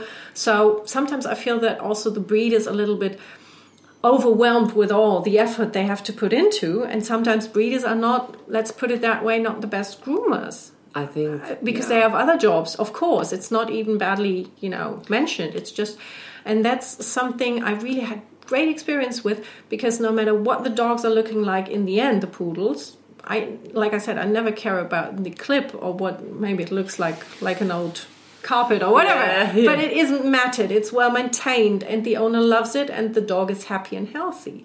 So from the beginning to learn that is very um, how, how did you again how did you teach your puppy families how to do that? Did you did they come in all together or did you just did it puppy by puppy or how, how did you do that? Um, or are they groomers? Um, um, yeah, from, well, from my uh, second litter, they all They're all groomers. Which is Uh, good. yeah. so I I didn't actually have to teach them. Uh, well, nothing because the, the, the the most of them I I know who they are, and for my first litter, um, they are not all groomers, but um, I of course I've talked to them and. Um, yeah, I, I, I try to, to tell them what is important to do, and the only thing you can do then is hope hopefully they listen. And stay in contact. Yeah, but they are. Okay. Yeah. great. yes. Ich habe Linke dann noch von einer wirklich guten Erfahrung erzählt, die ich gemacht habe. Und zwar haben wir ja durch die dumme Corona-Situation eine gute Sache gelernt, nämlich dass auch ganz viele Sachen online gehen. Und dass ich mittlerweile solche Welpenpflegekurse anbiete für ganze Würfe. Das bedeutet, natürlich sind manche Züchter mit der Pflege und dem Unterricht vor allen Dingen der Pflege ein wenig überwältigt. Denn als Züchter muss man sich um eine ganze, ganze, ganze Menge Sachen kümmern. Und das ist gar nicht böse gemeint, sondern man hat so viel auf dem Schirm, diese acht bis zwölf Wochen und die Wochen davor und danach und sich um die Hündin wieder zu kümmern, dass es wirklich eine Menge ist, die man da zu bewältigen hat und eine große, große Aufgabe, vor der ich höchsten Respekt habe. Und Züchter müssen ja auch nicht die besten Hundefriseurinnen oder Hundefriseure sein. Das ist ja auch völlig okay. Und dann ist es doch gut, wenn man sich jemand externen holt, der sich dann vor allen Dingen mit den pflegeunerfahrenen Leuten online zusammensetzt und mal einen Tag lang wirklich von der Pike auf das ganze Theoriezeugs macht. Dann haben die Leute gerade vor der Abgabe noch die Möglichkeit, sich darauf einzustellen, das Equipment zu bestellen, was sie zuerst brauchen, sich schon mal ein bisschen damit auseinanderzusetzen und direkt vom ersten Tag an zu üben. Also vom ersten Tag an vielleicht nicht, aber von Beginn an. Ich habe Linke gefragt, wie sie das macht mit ihren Würfen. Und da sagte sie, vom zweiten Wurf sind es alles Hundefriseure gewesen die ihre Welpen bekommen haben. Und mit den anderen hat sie versucht, so gut wie möglich Unterricht zu machen. Da ist sie aber auch wirklich prädestiniert dafür. Sie ist eine ganz, ganz hervorragende Lehrerin. Und mit den anderen steht sie auch immer noch natürlich in Kontakt. Sobald die Fragen haben, wenden die sich an sie und sie tauschen sich regelmäßig aus, sodass da pflegetechnisch alles im grünen Bereich ist. So let's come to the point. The grooming. So since 2015, if I'm informed correctly, you're internationally on the show grooming uh, competition side, right? Yeah. And I've noted that. I've written that down because it's just too much for me to remember. So you've won two times best in show in Italy and the Netherlands. You've been one time best international overall in Ireland. You've had nine gold medals, 11 silvers, and one bronzy. And it's insane this year's Groomania you've been the winner of the champion class. Congratulations. I was following that. I was so impressed and i was like oh my gosh i have to meet this person. Yeah, yeah. Um, yeah i have my personal fangirl moment here. I'm, I'm really how, how did you cope with it? How did you cope with all the fame and fortune and fangirling you? And how, how did you like it? Well, I really, really, really was happy. Um, um, but I maybe I make a switch already, already now because the of course these days you have social media, and um, I was think maybe the day after or the day after that. I'm not sure if it take one day or two days. It was. Uh, I was still on my I don't know how you call it in English, but I in the Netherlands we say pink cloud because I was so happy. I I it I actually make the first place at Groomania. Um, and then you see some uh, some comments came over the social media, and and I I know that you don't have to, uh, you don't must react on that, but I I couldn't help myself. I had to write something about it because I think why are always people try to make other people going uh, down? How, how do you say it? Yeah, yeah, yeah. Wh- Why can't they be just, Just be happy. That for you? moment, that one single moment. Why have to so, there is always something. There's always something. Oh, there's something that little bit. Yeah. and What about this line and that? Or what did they? What did they say? well. What were the comments? Let's put it out there. Let's confront them. yeah. uh, Well, no. Yeah, I already did. So. Good. But but yeah, I, I I can't help it. I I have to say something about that because I it's not fair. I, I think it's not fair. I had a grooming competition in Belgium uh, eight exactly eight weeks before, and I groomed my girl over there. And eight weeks later was Groomania. And uh, well, it just it wa- was because my dog hadn't had enough hair. they well they it, it started with that, and I think well that's not fair because I had eight weeks hair growth, and that's what it's in the rules. So I mm. didn't cheat or something. I was right. I've literally earned that first place, and and then it's just not. I know it's it's stupid, but it was hard to read the reactions. Absolutely, and it's so unfair. I mean, Yeah. it's it's not even that moment; it's the years before that that you Yeah. earning that, and that's the final, you know, that final high point. Yeah. it's and every that one energy. thing, and then after that you have to start again anyway. But but it's all those years work, hard work, and competition going, and uh, training yourself, and everything else. Getting a dog that is ready for a show like that, and you know preparing, and you know all the work behind that. People never see that. They No. only if they see it, they only see one or two pictures or videos from the Groomania, and they probably never think about everything that's behind that for years and years to come. Yeah, I and think then they that's go why like, it's "Oh my gosh, it's just like it wasn't too much hair." What, what's that kind of comment even about? I don't know it. But they, Sometimes they, just to go like, said it was already finished before I start. Oh my gosh, But- that's so unfair. yeah, but- but they're judges, I've- right? Like if if somebody is allowed to judge, then it judges, The- yeah, and nobody else. Everybody should up Yeah, and or but. I, I thought, well, you, you of course cannot like my style or my trim or whatever, but don't say anything that is not true because she she have had enough hair, and after I calmed down, then I was thinking, well, maybe it's just a compliment.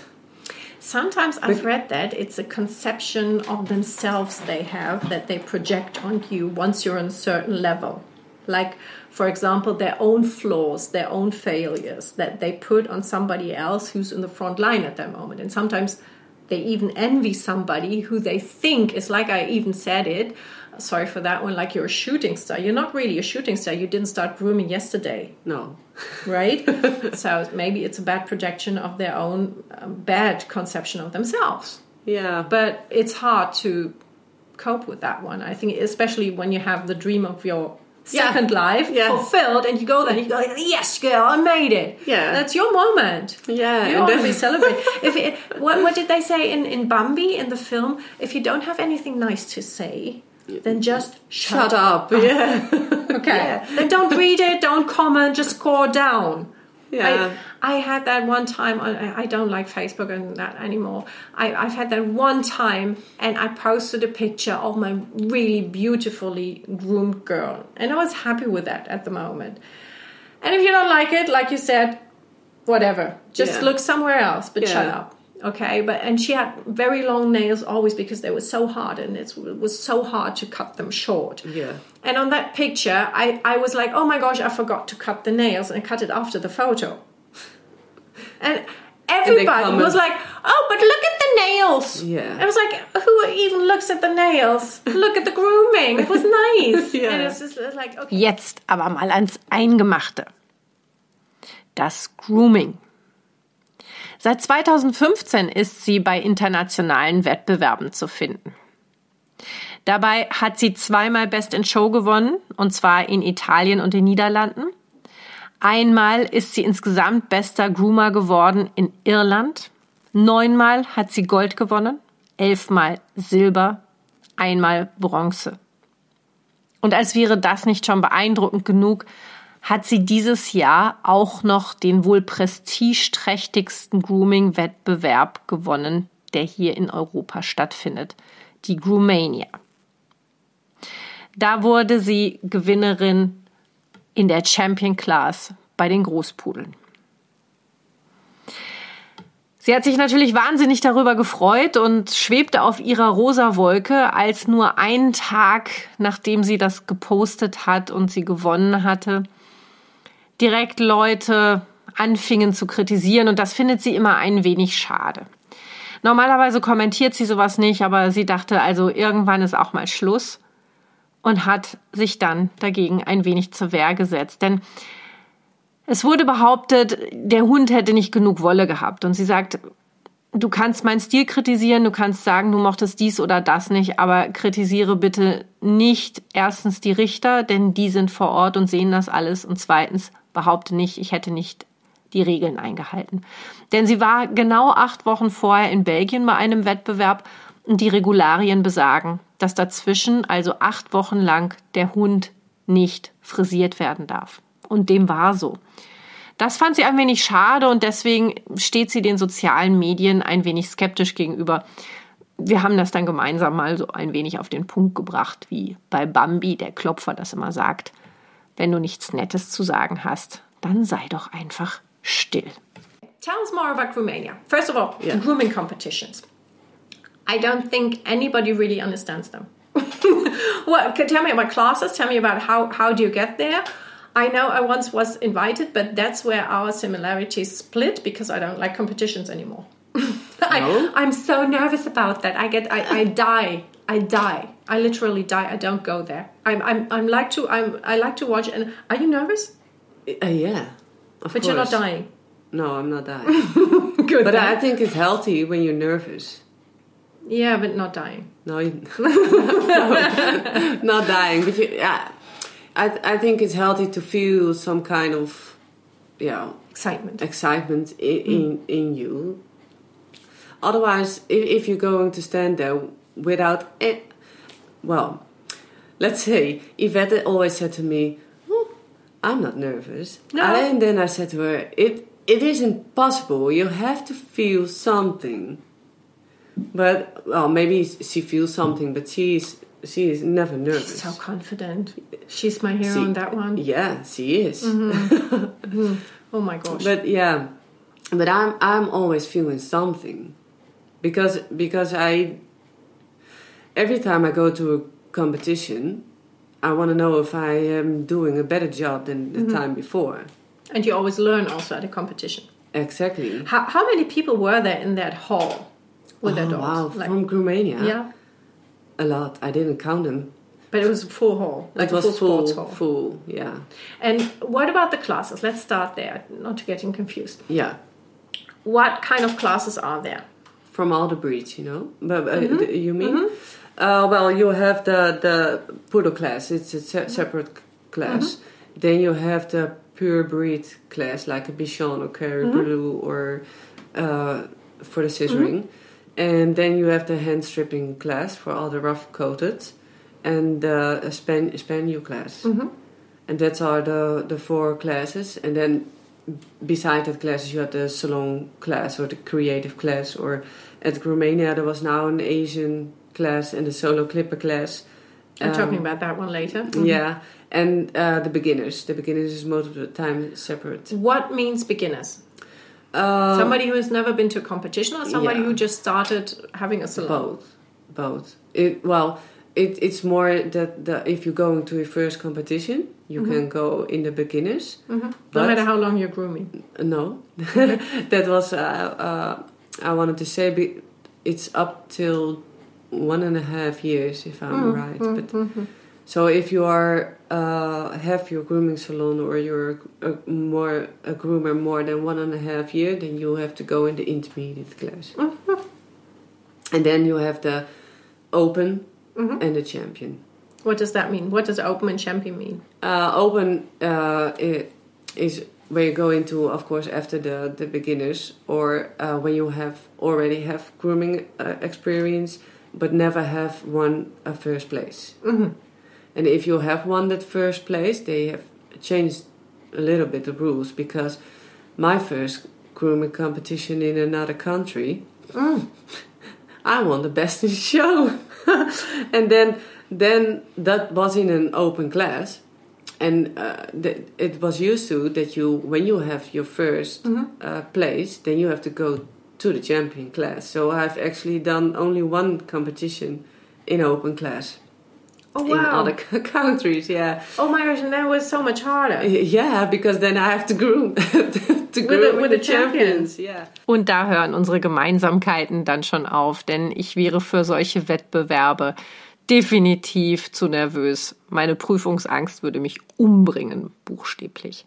Sie sagt, sie ist auch nervös, aber mit einem gesunden Maß an Aufgeregtheit, wobei unsere gemeinsame Heldin Yvette behauptet, sie wäre nicht nervös und ähm, sie geht da ganz locker ran. Beneidenswert. Linke möchte bei jedem Wettbewerb besser werden und sie meint, dass sie vor allen Dingen von Mitstreiterinnen und Mitstreitern sehr viel lernt und auch von den Richtern lernt, was sie besser machen kann. Ich habe sie noch gefragt, wie das denn nun eigentlich mit diesen Klasseneinteilungen ist, die irgendwie meines Erachtens niemand so richtig zu verstehen scheint, der nicht schon mal selberweise in einem Wettbewerb war. Und sie erklärt dann. Zum einen gibt es die Pudelklasse, wobei das verschiedene Größeneinteilungen gibt von den kleinen, den mittelgroßen und den großen. Da werden Frisuren, füge ich jetzt mal noch dazu, geschnitten, die dem internationalen Ausstellungsstandard auch entsprechen. Dann gibt es die nächste Klasse und zwar die Purebred oder reinrassigen Klasse oder wie man im Deutschen sagt, Schneideklasse. Da werden solche Rassen geschnitten mit der Schere, wie zum Beispiel Bichon oder Carry Blue. Es gibt weiter die Trim-Klasse für rauhaarige Rassen, wie zum Beispiel Fox Terrier. Es gibt weiterhin eine Spaniel-Klasse, wo auch Setter gepflegt werden, getrimmt, fassoniert und so weiter.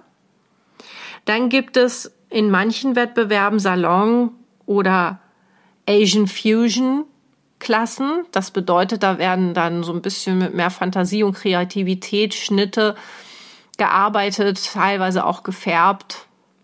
Und es gibt in manchen Wettbewerben, auch da kommen wir später nochmal drauf zu sprechen, die sogenannten Solo Clipper Classes. Da darf nur mit der Schermaschine geschnitten werden. Und das ist besonders interessant, weil das für jeden ernstzunehmenden Hundefriseur oder Hundefriseurin eine ganz, ganz besondere Sache ist, wenn man nicht mit der Schere arbeiten darf. Es wird weiter erklärt, dass es Einteilungen gibt in diesen Klassen. Und zwar gibt es die Anfänger. Das bedeutet, dass man bis zu anderthalb Jahre sein Salon oder sein Geschäft haben darf oder ganz neu im Geschäft ist und noch nicht bei einem Wettbewerb gestartet ist. Dann gibt es so eine Zwischenklasse, die Intermediate. Das bedeutet halt, wenn man mehr als anderthalb Jahre schon sein Salon, sein Geschäft hat, aber noch nicht auf Wettbewerben gestartet ist oder noch nichts gewonnen hat. In der offenen Klasse sind alle die, die länger dabei sind, aber noch nie einen ersten Platz bei einem Wettbewerb gewonnen haben. Und dann gibt es natürlich die Champions, wenn du einmal irgendwo Best in Show warst und gewonnen hast. Sie hat direkt bei ihrem ersten Wettbewerb Best in Show gewonnen und musste direkt von der offenen Klasse in die Champion-Klasse. Und das war ein ganz schöner Schritt, sich da mit den ganzen großen Namen zu messen. How come you come to your first competition? How, how whose idea was it? Well, that is because um, my, my niece is uh, in the border collies and she's competing sheep herding in other countries. So um, we thought it is fun if she can go train with somebody with her bo- border collies, and then I do the competition, and she co- come with me. And that was the Ireland job. No, that was Italy. Oh, Yeah. Italy herding. No, Okay. yeah, yeah, yeah. It's all over the world. Okay, cool. So we, we went there and she uh, uh, came with me to the competition and uh, go visiting uh, some friends for training sheep herding. And uh, yeah, that that was. But we thought, well, maybe Italy. It's, it's you. Uh, well, let, let's say there was that was in January, I think, and I I was planned to go to uh, in February to France. And then I said, well, let's start in France. But Italy, you know, Italy is, there are good groomers in Italy. Excellent one, yeah. I was a little afraid to go there. And she said, well, no, who cares? Just try. Oh, okay, I'll try. and then we went first to uh, Italy, and then actually I won. So that was very strange. and you and that was the Italy thing. Yeah, that it was my my first first best in show. Yeah, Wow, yeah. you're such a hell of a talented person. Well, but it's it. I mean, it's really really nice that you w- win, and it's much more nicer that you win a best in show. But then you have to go to the next competition, Mm-hmm. and uh, everybody's talking about. Oh yes, is, is she won the best in show in Italy? And I was like, oh she, she, no, who is what- she anyway? She's new here. Hey, that's me. yeah, and then th- then I was really nervous because I, I, I thought, oh wow, shit, no, and what if I fail? You know? Yeah, no. Well, I did, I did, I didn't win anything in my next competition, but I think it's not failing. I think it's learning. Exactly, exactly. And are there certain clips only allowed on the poodles, On like the poodles, standard yes, poodles? yes, you have to do an FCI breed standard. So, but nobody really in its uh, own mind, in its in its clear mind, would ever do an English saddle clip in a competition. It Is is. it, is it too much? Is it too much work? Or because the most English of them, saddle. yeah, because most of them are doing the um, the continental clip or the Scandinavian clip, right? Yeah, yeah. Or sometimes even the German clip, but not, for example, the English style. It's very complicated, isn't it? It is. I think that's fine. And and if you do that, you have you have to do it correct. And in a certain amount of time. We forgot to mention that, Yeah. like two and a half hours or something.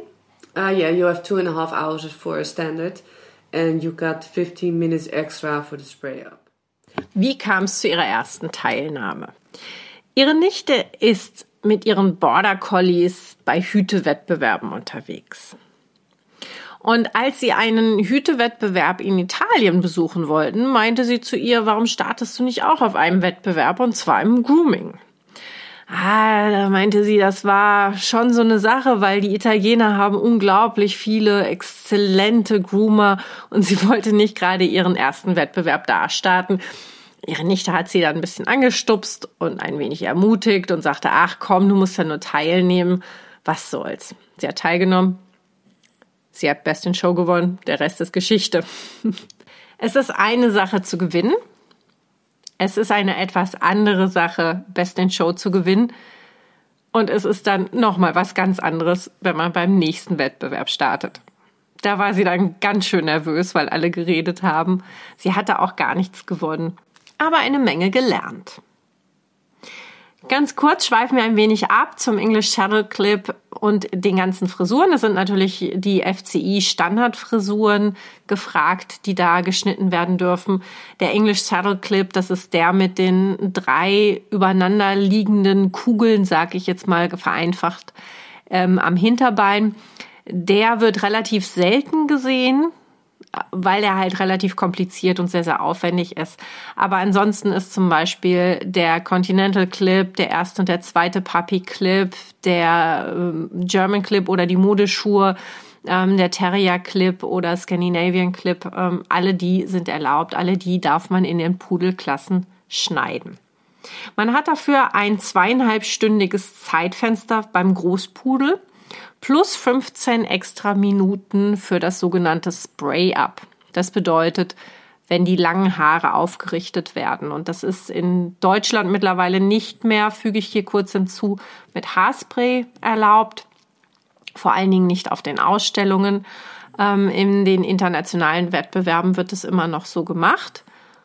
Und wer das ordentlich und sehr, sehr gut lernen will, wie man das alles macht, der kann sich gerne die Show Notes angucken. Da sind die ganzen Links drin, wo es zu einer der besten Lehrerinnen geht, die das unterrichtet. Okay, so you take your freshly bathed and very well maintained and totally prepared weeks and months in front of that prepared poodle to that show. Yeah. Is it already um, hygienically shaved or do you do Yeah. that in that? Okay, Yeah. so it's only the scissoring basically. Uh, these days, there, there's uh, I think it's it's five or six years uh, before earlier. How do you say it? Uh, when I started, we have to do it in the time of the competition, Okay, shaving okay. the muscle and the feet. to get that dog on the table. It has to be either your dog or a client's dog or whatever until a certain age, like nine years old, because then it's too old to stand there for such a long time. And it has to be quiet and well behaved on that table in, in, in front of all these other, other dogs. Yeah. And it's like felt like millions of other dogs in that hall. And you're scissoring. Is there also uh, somebody watching how you hold the scissors, how you do the scissor work? Uh, the judges. Really, and it's also part of the judging. Yeah, So yeah. tell me other parts of the judging. First scissor work, and then lining. balance, lining, sy- symmet- symmetry, the way you work with the dog, and, uh, uh, the technique you do. It's really the the total package. Okay. It's okay. not it's not only how you start and how your dog is looking afterwards. Okay. So when you have a perfectly groomed dog in the end, but you have bad scissor works, then it's probably not the best in show. Not the No. Okay. Unless the others are have done it worse. I'm not going to hope for that one ever. But anyway. Seit ungefähr fünf oder sechs Jahren wird in diesem zweieinhalbstündigen Zeitfenster nicht mehr ausfrisiert. Ausfrisieren bedeutet ja sowas wie Schnauze ausfrisieren, die Füße, den Anogenitalbereich. Wenn man auf einem Wettbewerb startet, hat man entweder seinen eigenen Hund dabei oder einen Hund von Kunden oder Kollegen. Die Richter achten dabei nicht nur auf die richtige Schierentechnik, sondern auch solche Sachen wie Balance, Linien, Symmetrie, Arbeit mit dem Hund, allgemeine Technik. Also wirklich das gesamte Paket wird beurteilt und nicht nur das, was Interessierte dann sehen, nämlich das schöne Foto am Ende. How much did you train the scissor work? Oh well, uh, we groom every day, of course. Yeah, but do you do a lot of training in front of that, extra wise? I mean, Um, well, I'm in the in the in the Dutch uh, grooming team, and we have a coach, uh, Ilse Frankleton. I'm not sure if you know her, and she's really. Uh, she's also a good uh, poodle person. She knows a lot about poodles, but also about scissoring and techniques, and and uh, we train every six weeks with each other. whoa. Yeah, and she she's watching. Well, she's not constantly on your fingers, but she's watching how we work and and if we do something wrong, or let's others say uh, not really wrong, but if she thinks we can do it another way or or a better way, she tells us. Wow. How, how, how come you joined the, you were asked to join the national team? Uh, well, we had a um, competition where you can uh, sign in for, and on the hand of that competition, they choose the team. So you decided to join them Yeah. and you were picked. Yeah, Whoa, that's such an honor, right? it I is. mean, and such you need a good ass full of, of uh, you need a bum full of ass. Um, wanted to say that to to do that, right? Because it's such an honor to to join the national. You represent your country. It right? is. It is. Yeah, How was it? I think it's good because we we all have a good relationship with each other. Like with Yvette, Yeah. Well, maybe Yvette and I are a little bit closer, like closer friends. because we do also other things next to the team with each other, but uh, we we can all came along with each other. And there are more persons in the team who also groom poodle, but they are hap- happy. I think. I think okay. that that, that uh, I groom the poodle for the team. Okay. Okay. I, I, I bet they are because it's, I, right at the um, at the moment you're just on the. It seems like you're on the top level of your of your handcrafting. It's really it's yeah, really nice well. I, I was uh, this year with the uh, world. I, of course, it was not very ugly my work, but I wasn't quite be happy. no, no, no, of course, but it's it's, it's always something. But what would you have changed? What weren't you happy about? I think I was also exhausted Yeah. too much. Okay. I think that was the whole part that uh,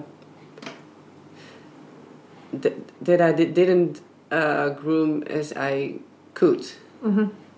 I don't know. I was too. Oh, I, be I- aware, world, if Lienke is not exhausted. no, really, but I do get that. Yeah. you- it's such a people sometimes might not even notice what kind of hard work it is to groom.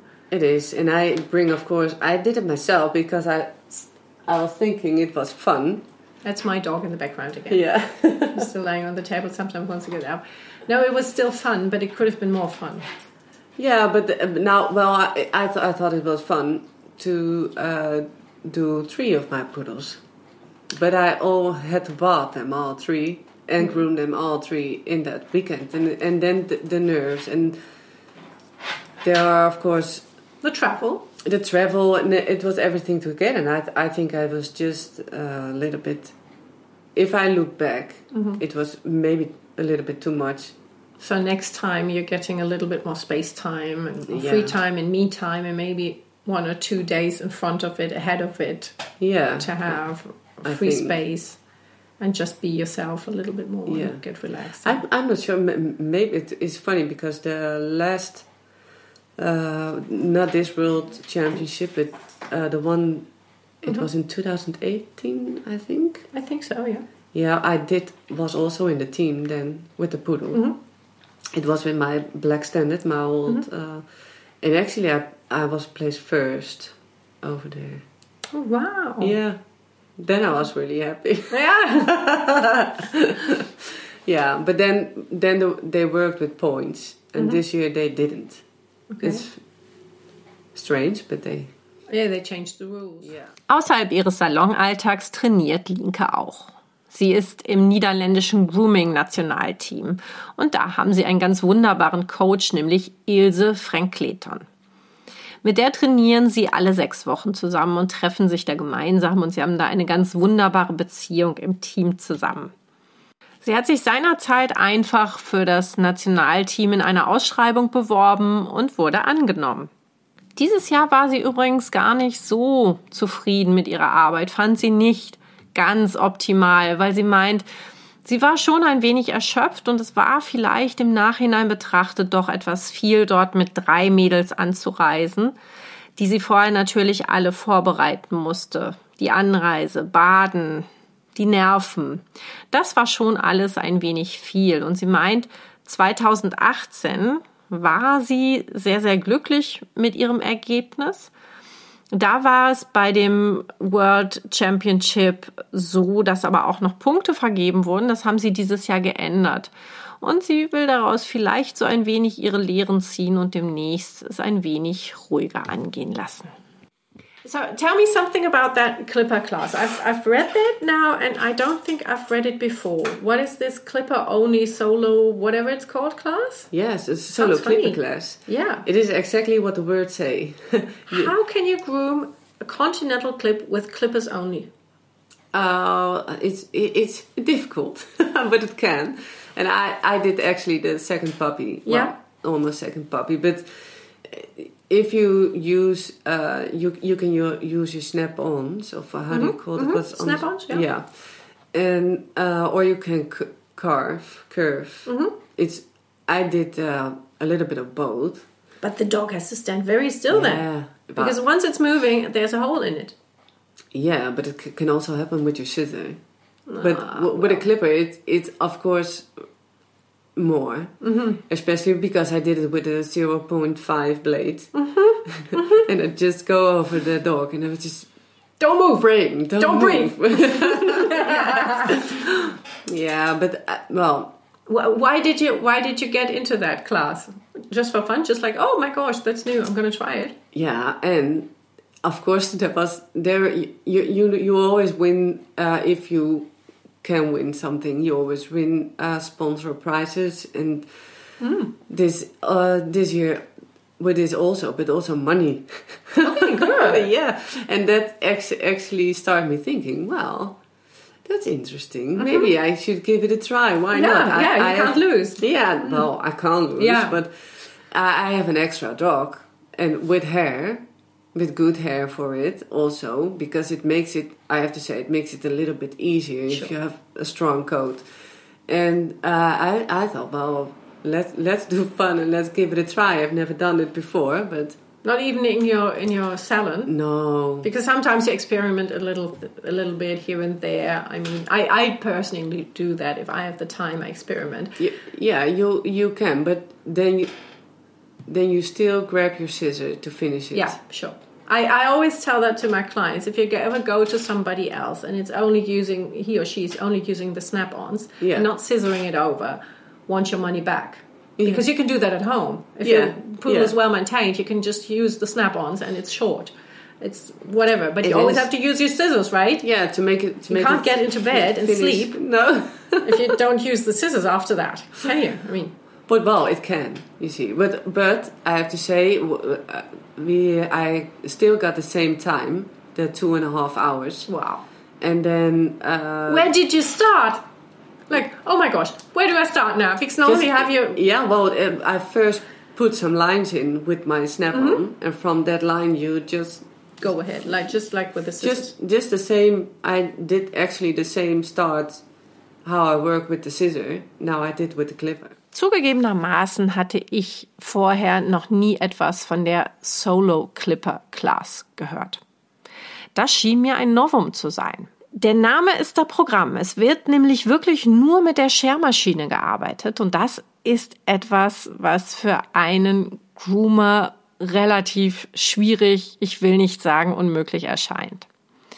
Ich sage meinen Kunden immer, wenn ihr zu einem Hundefriseur geht und der arbeitet ausschließlich mit Aufsteckhemmen, dann könnt ihr das zu Hause auch im Grunde selber machen, sofern der Hund wirklich sehr gut gepflegt ist, weil es nur dann funktioniert.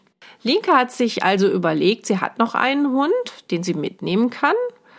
Der Hund hat schöne starke Wolle, was zugegebenermaßen recht hilfreich ist, wenn man hauptsächlich mit Schermaschine arbeitet. Und vor allen Dingen war da so eine Kleinigkeit, die sie dann doch ein wenig gereizt hat.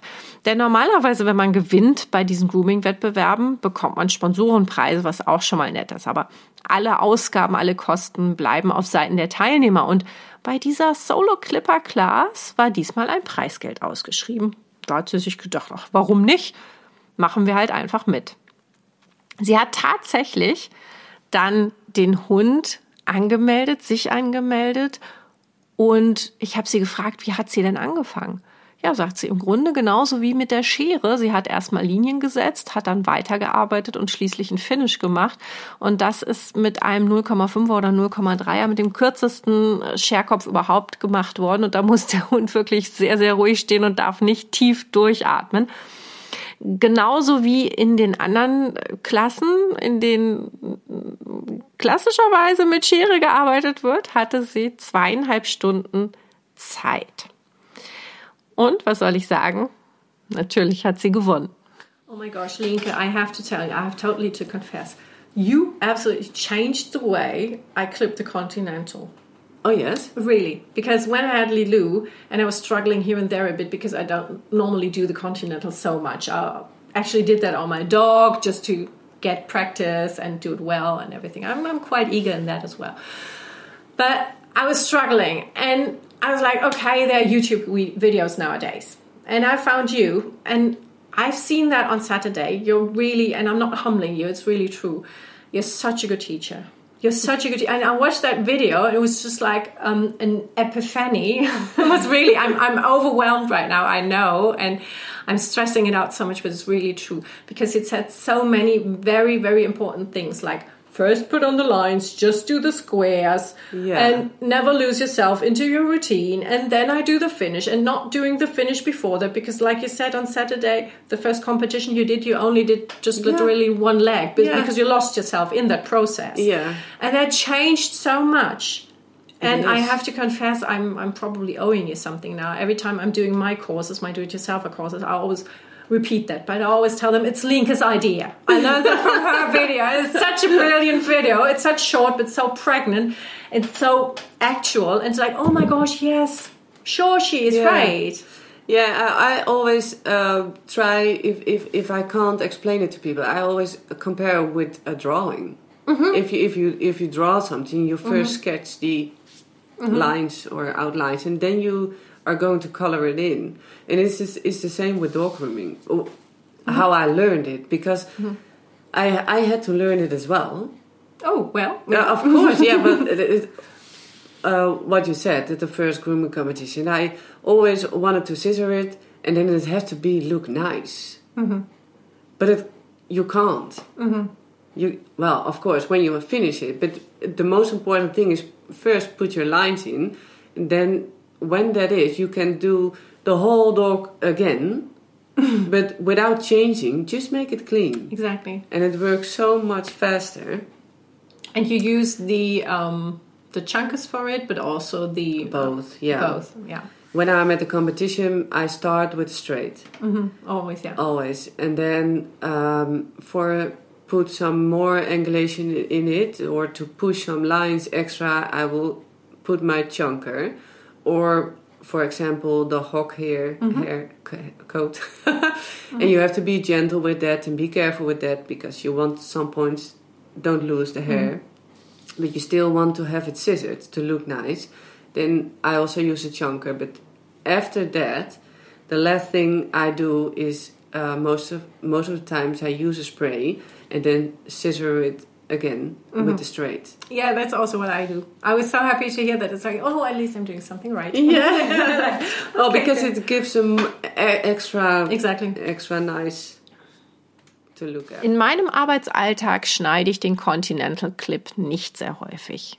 Für die, die es interessiert, der sogenannte Conti ist eigentlich die Arbeitsschuhe des Pudels, des ehemaligen Wasserapportierhundes. Man hat sich ausgedacht, dass zwischen den Locken ja Luft ist und wenn man vorne dem Hund eine Schwimmweste stehen lässt, es dann ordentlich Auftrieb gibt, wenn der Hund aus dem Wasser Vögel apportieren muss. Die sogenannten Frikadellen auf dem Pöppes waren dazu da, um entweder Nieren oder Hüfte zu wärmen und die Pompoms genauso oder um Auftrieb zu geben.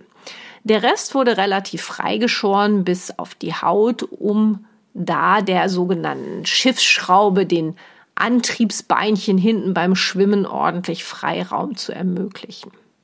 Ich wollte also einmal meinen Arbeitspudel Lilou in der Arbeitsschuhe des Pudels sehen. Ich bin hier und da an meine Grenzen gestoßen, habe mich ein wenig geärgert und gedacht, heutzutage findet man ja ganz viel auf YouTube, schau doch mal rein. Und so bin ich auf Linke gestoßen. Da ist ein ganz, ganz wunderbares Video, in dem sie wunderbar erklärt, wie ich schon jetzt mehrfach erwähnt habe, sie ist eine wirklich grandiose Lehrerin. Und durch dieses Video hat sich meine komplette Arbeitsweise vor allen Dingen beim Conti geändert. Ich werde euch das Video auch in den Show Notes verlinken. Ganz viele Sachen aus dem Video gebe ich selber mittlerweile so weiter an meine Schülerinnen und Schüler von den Do-it-yourself-Kursen vor allen Dingen. Erwähne aber natürlich immer, dass es Linke Inspo ist, die mich da so weit gebracht hat. In diesem Video, das ich jetzt gerade erwähnt habe, setzt sie zuerst Linien, dann sagt sie, dass man Quadrate schneiden soll und zuerst visualisieren soll. Später erst kommen Rundungen dazu und erst dann das komplette Finish. Sonst verliert man sich in der Arbeit, sonst dauert es viel zu lange. Sie vergleicht es auch mit einem Bild zu malen. Zuerst würde man ja da auch die Linien ziehen und dann malt man aus. Es ist wirklich so viel, viel schneller, wenn man zuerst Linien zieht und dann einfach nochmal und nochmal und nochmal drüber geht, ohne viel zu verändern, nur indem man säubert. Zuerst setzt sie die Linien mit einer geraden Schere, dann kommt die sogenannte Chunker, das ist die Modellierschere, in der größere Partien ausgespart sind, also größere Brocken, größere Chunks. Damit zieht sie einige Extralinien oder formuliert die Winkelung etwas nach, das allerdings sehr, sehr vorsichtig, um nicht an den wichtigen Stellen Haare zu verlieren, die sie hinterher braucht. Schließlich sprayt sie, um dann nochmal mit einer geraden Schere drüber zu gehen.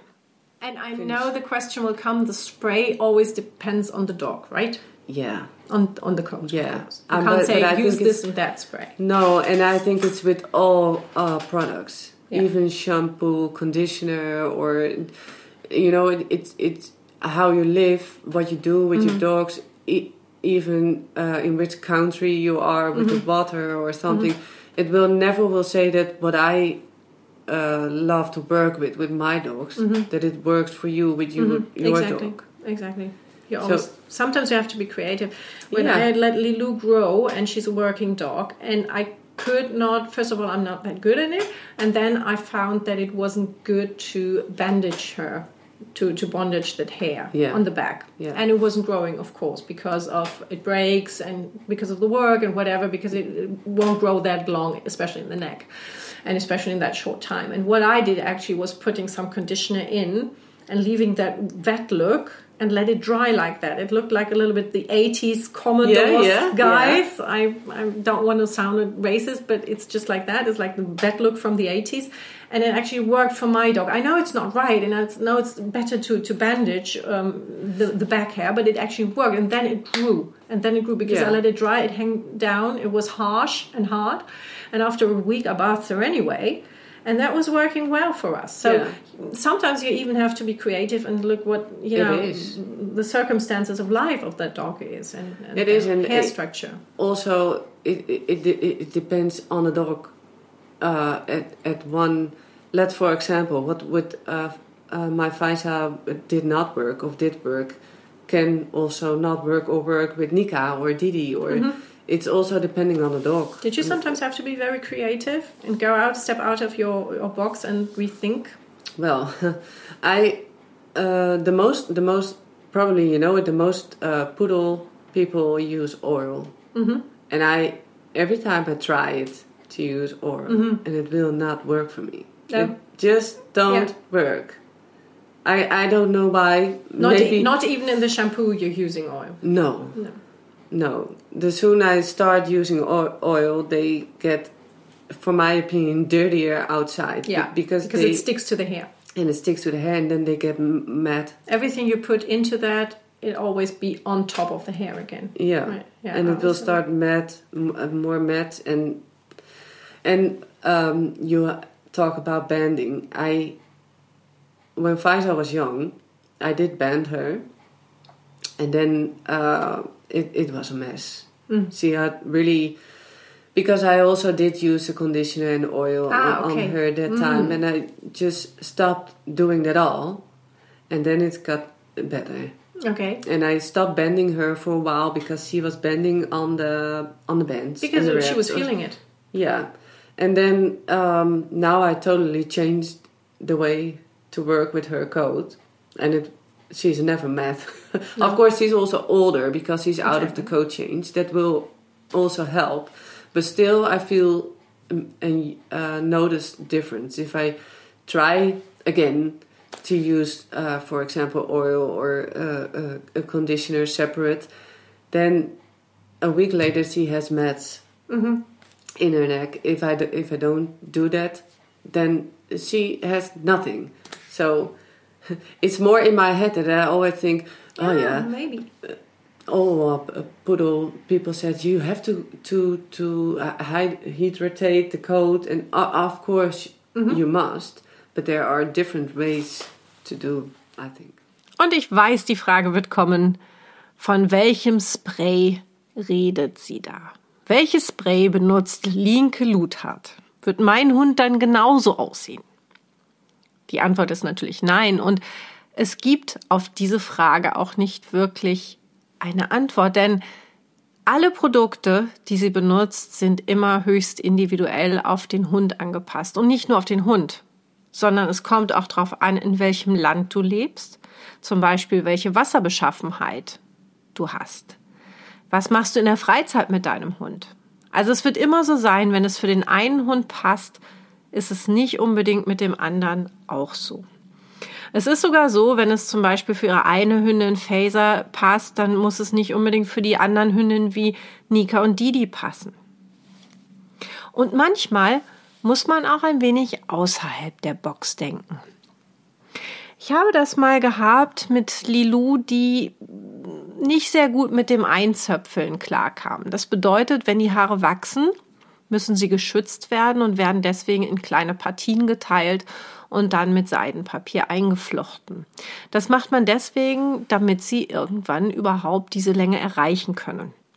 Für uns hat es überhaupt nicht geklappt und ich hatte hinterher so einen kreativen Anflug, habe Conditioner genommen, die Haare gut gescheitelt und dann den Conditioner einfach im Haar trocknen lassen.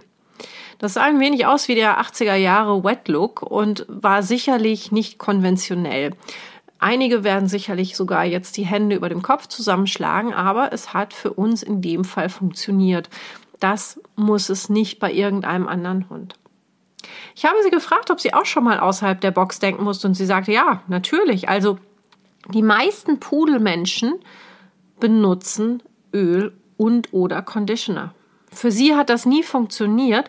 Sie hat immer den Eindruck gehabt, dass der Pudel nach einer Woche viel dreckiger war und der Dreck und der Staub viel mehr am Haar geklebt hat als ohne Öl und Conditioner. Sie hat sogar den Eindruck gehabt, als sie ihre Hündin eingeflochten hat, dass es wirklich schlimm war und sie dachte, was mache ich nur falsch, was passiert hier gerade, warum funktioniert das nicht? Und sie hat dann einfach mal Öl und Conditioner komplett weggelassen. Und siehe da, es klappte. Natürlich muss man einen langen Showcoat mit Feuchtigkeit versorgen und pflegen, aber für sie gibt es andere Wege. You won with a continental clip. Is it your favorite clip? Or does it depend on the dog? It, uh, it depends on the age of the dog. Okay. And not really the age, more uh, how they are developed. Mm-hmm. If they are still young, um, like in America, they have to be in a continental clip with 12 months mm-hmm. or in English saddle. Mm-hmm. But um, I just cut out uh, Nika yesterday, Mm-hmm. and she's uh, 21 months now. And of course, I'll wait a little longer before uh, because I have to go to groom her uh, at Varas. But still, I didn't had cut her out at 12 months Mm-hmm. because I think she was not ready. Mhm. Because she, in her body, she was not ready. So it depends on the on the dog how he's developed when I cut him out or not. But it, but I love also the second puppy. Mhm. I mean that that's even more work because in a continental you don't have to blow dry the Exactly. You lose half of the wool. yes Yeah. And then you really can concentrate only on, On the, the jacket. yeah How do you like the modified continental clip? I mean, it's not an official clip yet, is it? I mean, it should be used, but isn't from the judge really wanted. No, no, even not on the on the grooming competitions. You have to go in a workshop class or salon class. Mhm. I like the normal continental better Yeah, of course. than the modified because it's the whole package. And Yeah. I, don't- I really don't not maybe for a really old dog you can do the modified continental, but I prefer the normal. I, I did it on her. It was very practical. It was really hard to groom actually because it's especially with a with the party poodles and with a with a um, saddle um, party um, blackish on her. It was so hard because once one time she looked too short and one time she looked too long. It was so hard. It was just minimalizing everything. It was I was going nuts. And then I just shaved it off to a Miami clip, and I was just like, okay, what next? yeah, Do you sometimes experiment on your dogs? Probably not because you're going in shows and competitions, right? yeah, But sometimes on clients' dogs, maybe a little bit. Mm, yeah. well, it it depends. It de- yeah, of course Sometimes I try. it could be fun, isn't it? yeah, and it can go wrong also. Sure, but it grows. That's good yeah, news. yes, yes, yes. It can always grow. Yeah, yeah. But with my own dogs, I'm not really uh, testing or trying. No, Something. you can't. No. Ist der Conti ihre Lieblingsschuhe? Ja, das kommt auf das Alter bzw. die Entwicklung des Pudels an. In den USA ist es zum Beispiel so, dass der Conti mit zwölf Monaten geschnitten sein muss, um den Hund auszustellen. Oder der English Saddle Clip. Sie hat beispielsweise ihre Nika jetzt gerade erst mit 21 Monaten in den Conti ausgeschoren, weil sie sie bisher nicht für ausgereift hielt. Sie mag neben dem Conti auch den zweiten Puppy, den sogenannten. Da hat man allerdings noch mal mehr Wolle, vor allen Dingen zum Trocknen. Der Modified Continental Clip, ja, da sagt sie, das geht so. Das, sie hat lieber das, das Full Package, das äh, ganze Paket, vielleicht für ältere Pudel. Und manchmal experimentiert sie auch. Nicht an ihren eigenen Hunden, das geht oft nicht, weil sie mit denen ja auf Wettbewerbe geht und sie in der Show ausstellt. Und manchmal, dann sieht es auch bei ihr nicht so optimal aus und da ist die gute Nachricht. Es wächst ja wieder. Ein kleiner Exkurs nochmal zu den Schuren. Ganz kurz zusammengefasst. Der Puppy Clip wird genutzt, um die Haare so lange lang wachsen zu lassen, bis sie dann irgendwann im Continental Clip mit dieser riesigen Weste wirklich passen. Und da gibt es den ersten und den zweiten Puppy Clip. Und der erste Puppy Clip ist der, wenn ihr mal googeln wollt, wo es von der Hinterhand relativ steil ohne Stopp nach oben in die Jacke geht, im Rumpf. Und der zweite Puppy ist der, wo das Haar vielleicht nicht mehr von der Struktur ganz so viel Stütze von den hinteren, kürzeren Haaren braucht und man einen Stopp in der sogenannten vorderen Jacke hat. Da sind die Beine aber noch ohne Puscheln. Die sind praktisch genauso wie bei der Modeschuhe, mehr oder weniger, noch in voller Locke.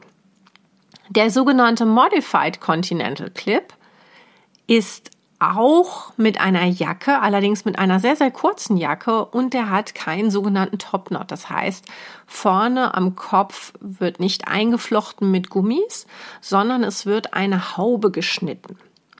Die Jacke ist wie gesagt sehr, sehr kurz. Es gibt aber auch Puscheln unten an den Beinen und eine voll ausfrisierte Rute. Die hinteren Teile des Rumpfes werden noch kürzer geschnitten, so dass man schon einen Unterschied und auch eine Aufteilung zwischen hinterem und vorderem Rumpf hat. Der Modified Continental Clip ist in letzter Zeit ein wenig mehr in Mode gekommen, gerade bei sportlichen Pudelhaltern und eben auch älteren Hunden. If, if I could do a wish, then I would wish that there are no coming dogs in totally matted. Are they still? Yeah. Okay. And because I just found it sorry for the dog. It's, Absolutely. It hurt them. Heartbreaking. Yeah. We, we always said to each other, well, they love their dog so much and they can sleep on the bed and g- they mm-hmm. give them cookies all over. And then they bring them totally matted or even filtered with us. And and, and then and then we said, and and you love your dog, but maybe it's hard that I say that, but No. the, the, but most people think Totally think they love their dog and Yeah. totally forget all the And they're complaining about people like you who band their backs of the, of Yeah. the dogs and keep them well Yeah. maintained, but they don't see that they're also on the beach. yeah And they're also with you all the time and they're very well cared for. yeah But yeah, um, well, um, I always think that they are getting into the bed. I always think that they are getting on the sofa, and they obviously love their dogs. Let's say all those people love their dogs. Let's pretend they do it all right. Okay? Yeah. They are not bad people out there, but they are sometimes, often, I think, also not told pretty good by the breeders. by the breeders yeah And I don't want to put that one on the breeders, but the breeders could counsel someone like you, like me, like whoever, and do classes if they. Yeah. I know it's a lot. I've had puppies. You've had puppies. We all had puppies. I know it's a lot of hard work.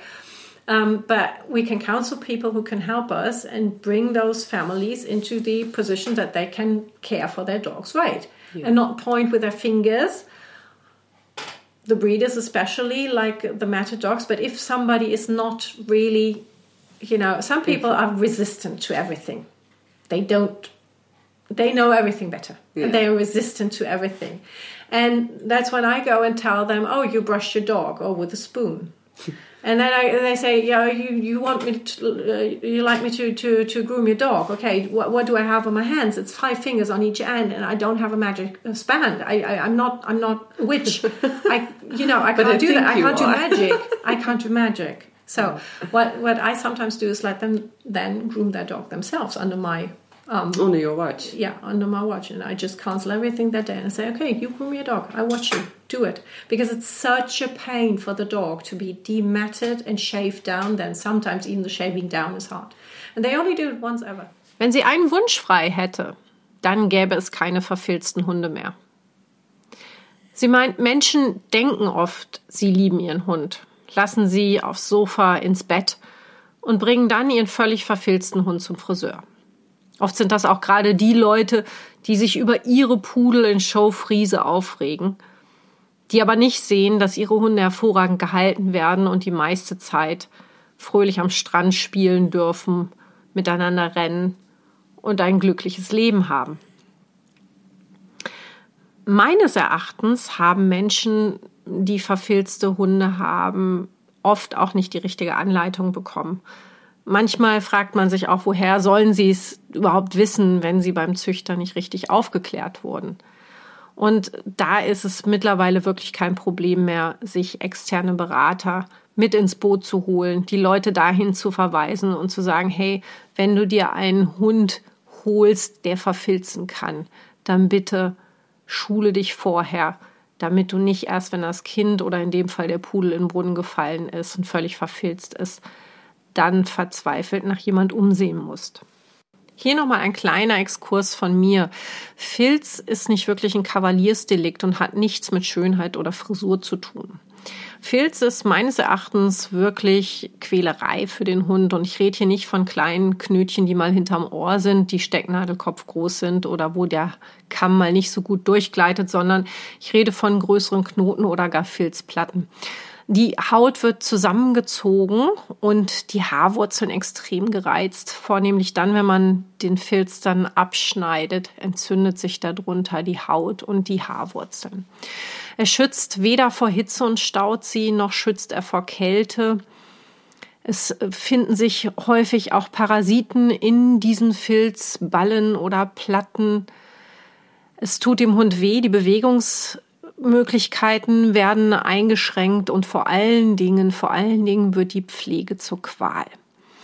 Wenn ich also einen Hund entfilze, Linke beschreibt das hier kurz, dann kann man das auf verschiedene Art und Weisen tun. Das muss aber wirklich dann ein Fachmann machen, denn wenn man den Hund dann so bürstet, dann wird er oft wund. Es schmerzt auch furchtbar. Jeder, der schon mal eine verfilzte Stelle zum Beispiel im Nacken hatte, weiß, wie sehr das zieht. Und Hunde sind sehr sensitiv und haben an Stellen Haare und dann eben auch Filz, die wirklich sehr, sehr schmerzhaft sind. Selbst das Abscheren manchmal von Filz ist wirklich sehr schmerzhaft für den Hund. Und manchmal bleibt nur noch das übrig und in den allermeisten Fällen sollte man es denn auch so machen. Und Filz abscheren bedeutet dann eine Länge zwischen 1,5 und 6 Millimeter.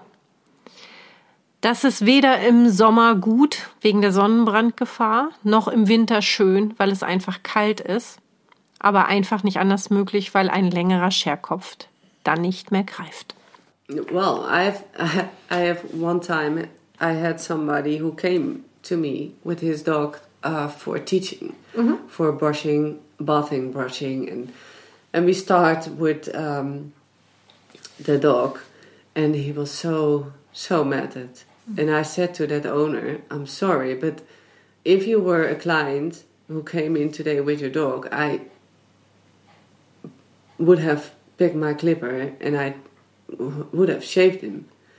But I will teach you now mm-hmm. how you can do at least a part of the mm-hmm. dog and then it was very very sad for the dog because I have told him and I let him show how to do it, and I do it. Uh, if the dog have mats, I always use my uh, uh, How do you call the that kind of scissor in English? Uh, thinner. Sorry, mm -hmm. my thinner. And I just make some cuts in mm -hmm. the mat, and then I brush, and then it can mm -hmm. come out when it's still possible. Mm-hmm. And uh, I've showed him that, and he was brushing and brushing and brushing, and then he was sitting at the other side of the dog because we both did one side after after I've showed him, and then he was uh, screaming because he had have to had brushed that dog so hard that he will start bleeding, mm-hmm. and it was I felt really sorry for the dog but that I the only thing I could say mm-hmm. to that man was, yeah, this is what happened. Exactly. And then the funny thing is, it's not funny at all, actually. Three weeks later, they had to have had make an appointment with me with two other dogs of them, And I one I could do with the clipper. The other one they didn't want me to do it with the clipper. I had to brush him and take him long because of the breeder told him that he they weren't allowed to scissor the dog at all. Not even clipper, only scissor. Mm. And I felt on the dog and it was so matted. So mm. matted. I said, I'm sorry.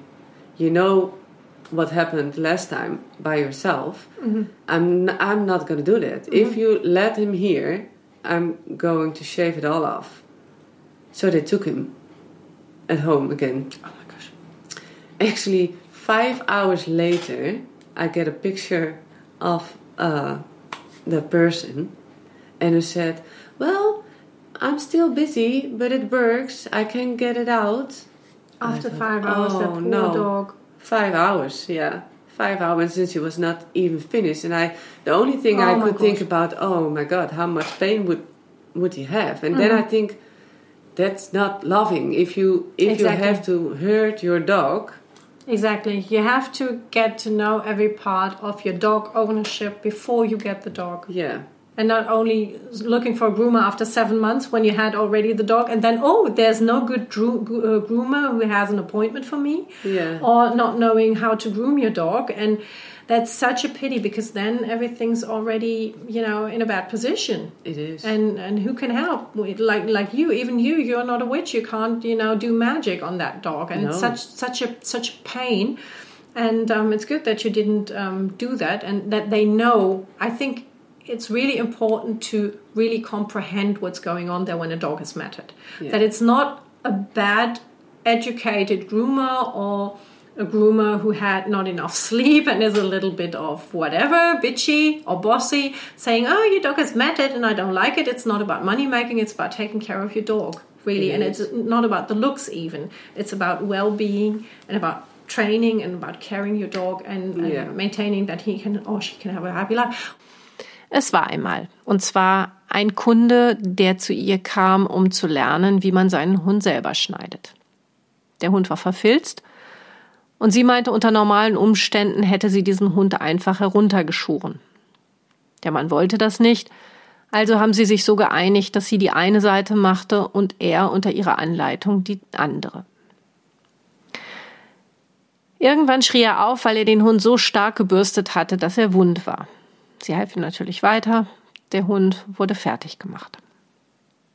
Drei Wochen später kam er mit zwei weiteren Hunden in den Salon, um sie frisieren zu lassen. Den einen hätte sie runterschieren dürfen, den zweiten meinte der Züchter, nein, da darf keine Schermaschine dran, nur eine Schere. Sie hat sich geweigert, den Hund nicht runterzuscheren und hat gesagt, du weißt genau, was das letzte Mal passiert ist und ich werde sowas nicht noch einmal tun. Der Hund wurde also mit nach Hause genommen und sie bekam nach sage und schreibe fünf Stunden ein Foto geschickt, auf dem stand, wir kommen sehr gut voran, sind zwar noch nicht ganz durch, aber wir bekommen das schon hin. In dem Moment kam sie nicht umhin zu denken, das ist keine Liebe. Wenn ich meinem Hund wehtun muss, um ihn zu pflegen, kann das keine Liebe sein. Und auch sie hat keinen Zauberstab. Sie hat selber in jeder Hand fünf Finger und kann in Anführungsstrichen auch nur handwerken. A little bit more about the grooming. Um, where where do you always start? You always said you had a routine when you groom. Yeah. Where do you start? Well, it, it, it, it depends if I groom my poodles or. Uh, Let's stay I- with the poodles. We're, we're here in a poodles. poodle show. Uh, these days I start at the front. Yeah. And uh, that is because otherwise you stay too long at the back. Yeah. And i the front is, e- is actually more uh, work than the back. And if you stay too long at the back, then you're tired when you go to the front. Mm-hmm. So and now I start with the front legs actually to put them first under the body, and then I, I go to the to the chest. Um, then I know that I can actually clip of scissor hair off the chest because there's a, m- a most uh, point where it goes wrong, in my opinion, Yeah. is that they leave too much hair on the chest because they start there and not with the leg. Um, and then I make a flip over to the back, and at, at the end I will do it in the middle. it's a little bit different with the Continental, but uh, with the second puppy or even when you do a T clip or something, mm-hmm. you always do first the out Schauen wir uns jetzt einmal die Pudelschuhe-Routine an. Jeder Hundefriseur, jede Hundefriseurin hat so seine eigene Vorgehensweise, um das Ganze, was wirklich viel Arbeit ist, nicht aus dem Ruder laufen zu lassen. Lieke fängt in der Regel immer vorne an. Denn vorne, sagt sie, sei mehr Arbeit und wenn du zuerst hinten anfängst, dann bist du manchmal schon zu schlapp und zu müde, um vorne noch ordentliche Arbeit zu machen. Sie fängt definitiv immer mit den Vorderbeinen an und stellt sie sozusagen in das Gesamtbild unter den Körper. Dann geht sie zur Brust über. Denn das ist der neuralgische Punkt, wo es oft und am meisten schief geht.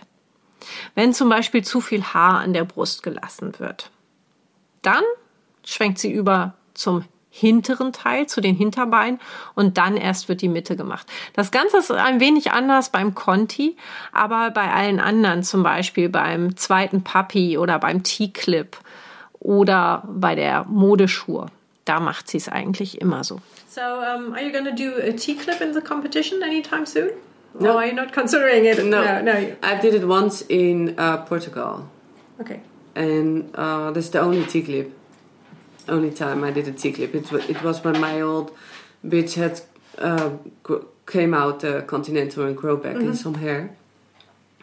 You're going to Spain this week as well, yeah. right? Yeah. Where are you going there? Uh, Barcelona. Oh, wow! And and do you have a sponsor? Really? No. no, no, I wish. no, I mean, could be. Then somebody said, "Oh, Lienke, come over here. We need you." Yeah, no, no, no. Just I'll just work for it. Okay. And then uh, I, I mean, I, I, I, I would say I only have my dogs, but of course, I have a, a, some kind of life somewhere, but but I, I Most don't. Most don't have life, yeah, social no, life. Really. but uh, but I don't have a husband or I don't have uh, children at the moment. So it, I think if I work there, uh, I work for it, then I can of course pay all my normal stuff in life. Mm. Yeah, and then I just pay the rest for my shows, my grooming competition because you have like, to find somebody who supports you. Yeah, because that's really your passion now, isn't it? You're really into that. I yeah. mean, you're like a 110 percent kind of person. Yeah, but I can always imagine. If if I want to do something, I also kind of want to do it good. Well, I promise myself not to compete now again with the horses. No, are you sure? Yeah, I try. the, the, the first thing we said, Manise and me to each other, well, we go ride for outside and re- be creative and something. But now we started to learn to, to ride the western, and it's kind of fun to learn. Oh, I've noticed that. So I, I, was a little bit surprised to hear you come from the dressage because it's so much different with the west, western totally. Totally, oh my and gosh. I'm and I'm feeling such a beginner now again. Yeah. The first time I, I, I, had to try it, I thought, oh wow, I, I can't even ride on yeah. horse. yeah. yeah, it's very funny. How, how do you sit on that saddle? I mean, it's like it's like um, like like a chair kind of thing. Yeah, that, I suppose to. Do you move in that? I, I always feel like I'm sitting so straight in there. It's. Yeah, I mean, obviously there are different kinds of saddles, but it's. and yeah, it, you you have to be relaxed in the saddle. But I, I, I came from the from the dressage, of course, with the straight back and, and my elbows and. And I have to back will break when you're sitting straight in that kind of saddle on that yeah, kind of horse. Yeah. Your back will break. Als ich Lienke getroffen habe, war sie gerade sozusagen auf dem Sprung um nach Barcelona zu fliegen und zwar zum Artero Grooming Slam. Das ist auch eine sehr, sehr große Veranstaltung mit den weltbesten Groomern in den verschiedenen Klassen. Ich werde am Ende des Podcasts dann nochmal erzählen, wie sie abgeschnitten hat. Und ich frage sie, ob sie einen Sponsor hat. Und dann sagt sie, ha, nein, hätte sie gerne. Also wenn sich irgendjemand genötigt fühlt, darf er sich gerne bei ihr melden. Sie bezahlt alles selber, sie unterhält alles selber. Sie hat im Moment keinen Ehemann oder gar Kinder. Und so steckt sie halt alles in die Wettbewerbe und in die Shows, so wie sie es halt immer macht, wenn dann 110-prozentig. Ein Versprechen hat sie sich aber selber gegeben, nämlich, dass sie nicht mehr mit den Pferden an Wettbewerben oder Turnieren teilnimmt. Sie hat jetzt gerade erst das Westernreiten angefangen und sie fühlt sich tatsächlich wieder wie eine Anfängerin. Das ist was ganz, ganz anderes als das ehemalige Dressurreiten. Man sitzt ganz anders im Sattel und der Sattel ist schon ganz anders. Und sie fokussiert sich momentan da einfach nur auf den Spaß. Okay, the number one pro tip from Linke Lutard guys uh, for do-it-yourselfers and for groomers. To the groomers, I would say go to the grooming competitions. Oh, really? Yes, because you learn you learn so much from it, and not not only if you compete yourself, uh, compete uh, self, but also watch mm-hmm. the other competitors. Okay, I'm, I'm just imagining myself standing there and getting laughed by all the others because how I handle the scissors. because and I, I never was really taught to handle the scissors. I needed good, good teacher before I could go there. and I could, need a good hypnosis class before I go there because I'm peeing my pants. But anyway, okay, yeah. go to the competitions. That's your number one pro tip. Just try it. I, I think, well, yeah, and of course, go to go to other uh, groomers or mm-hmm. people, mm-hmm. and y- mm-hmm. you can really learn from uh, everybody something. Absolutely. Absolutely. It, it can yeah. be things you think, oh, is it mm-hmm. that? Mm-hmm. Mm-hmm. That way, or maybe think, oh no, I wouldn't do that. Yeah, yeah. It can, you can both. learn from the bad example, yeah. yeah. Or how to handle the clients, or how to handle the dogs, or whatever. You, you never stop okay, learning. Okay, okay, okay. Thankfully. And what about the do-it-yourselfers? About the private person? I, I think the, the tip is um, ask your groomer what is the best way to uh, maintenance your dog at home and how to do it. I think that I, if if the breeder doesn't tell you, just ask your mm-hmm. groomer. And what about the breeders? Don't be afraid to ask a groomer to give a puppy class. Yeah. okay. Thank you. Yeah. Thank you. Der Nummer 1 Pro-Tipp zuerst mal für die Groomer unter euch.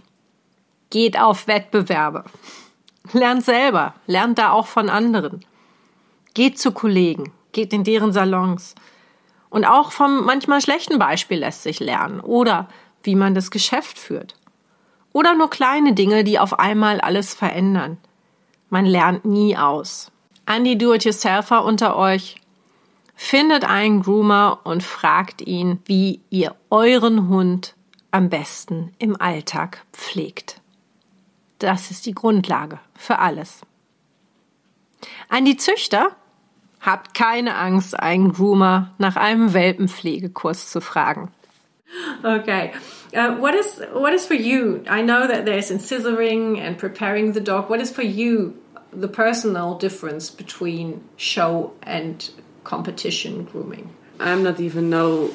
Uh, never th think about it. it. What I found more nicer to do the show or the competition. I I like I like it both. I think, but this at the show it really doesn't matter. Um, well, of course it matters, but that then for example, how your poodle is groomed mm-hmm. is not the most important at the dog show. I think I can't choose between them. Okay, it's two different worlds. It's yes, it's okay. just totally different. And okay, yeah. Okay, and what what do you what do you like about um, the poodle world, and what would you change? I think it's important to have important people around you that uh, will help you and guide you and support you. Mm-hmm. I think that is uh, the best thing, and I think um, it would be a good thing if more people with experience mm-hmm. would do that. I have also uh, called a mentor in mm-hmm. it, and I can ask anytime any question I want. Mm-hmm. And I uh, I also do that to learn from it and I think uh, that's a good thing that you can help each other in that world. So and people who are really successful in any kind of way, whatever success means, will always are always glad to share, are always glad to help. Yeah, and they are never uh, restricted or tell you to go off. No, I think, and I think it's it's a, it's a good thing. That's that's why I also try to help other people. Yeah, because yeah. if there wasn't somebody to help me and mm-hmm. wanted to give the knowledge to me Mm-hmm. Exactly. Then I wouldn't have known it. Yeah. So that's what I always think. I have to learn it. Had to learn it, and people were there to help me. So I try to do that. You same. hand it over now to the next Yeah. one who needs help. Oh, Yeah. that's such a nice thing to do. I wish a lot of more people would do that. I, it's always, of, of course, my conception of everything. But um, I think there are also a lot outside when you ask questions. You've been putting down or pointed to, and I don't like that. And it's such a such a poison in your life. Yeah. it's much better to talk about things and to ask openly. Of- Often clients come to me and they say, "Well, can I ask this and that question?" And I say, "Of course you can," and this and that. And I said, "You know, nobody told me before that." I said, "It can't be true. Why not? It's just like Yeah. that. It's not a secret." is, uh, but, but I think also that you have you have to uh, can deal with disappointments because you can also be Sure. disappointed then. Sure, sure enough. Sie mag Show als auch Wettbewerb gleichermaßen. Bei der Show hilft es natürlich auch, wenn der Hund sehr gut frisiert ist, ist aber nicht das Allerwichtigste. Maßgeblich für sie ist, dass man sich generell in der Pudelwelt als auch im Leben mit Menschen umgibt, die einen unterstützen, die einen leiten. Sie würde sich wünschen, dass es mehr so Art Mentoren gibt, die ihre Erfahrung austauschen, die Jüngeren helfen, die sich gleichermaßen mit ihnen austauschen und Erfahrung weitergeben. Sie selber hat immer noch eine Mentorin, die sie jederzeit alles fragen kann. Und sie versucht das auch an andere weiterzugeben. Denn sie wäre nicht heute da, wo sie ist, wenn sie diese Unterstützung nicht gehabt hätte. Now the half sentences. Most of my interview partners are getting them in this or that way. So um, I'm really curious about what you're saying. So um, fulfill the sentence now as long or as short as you want.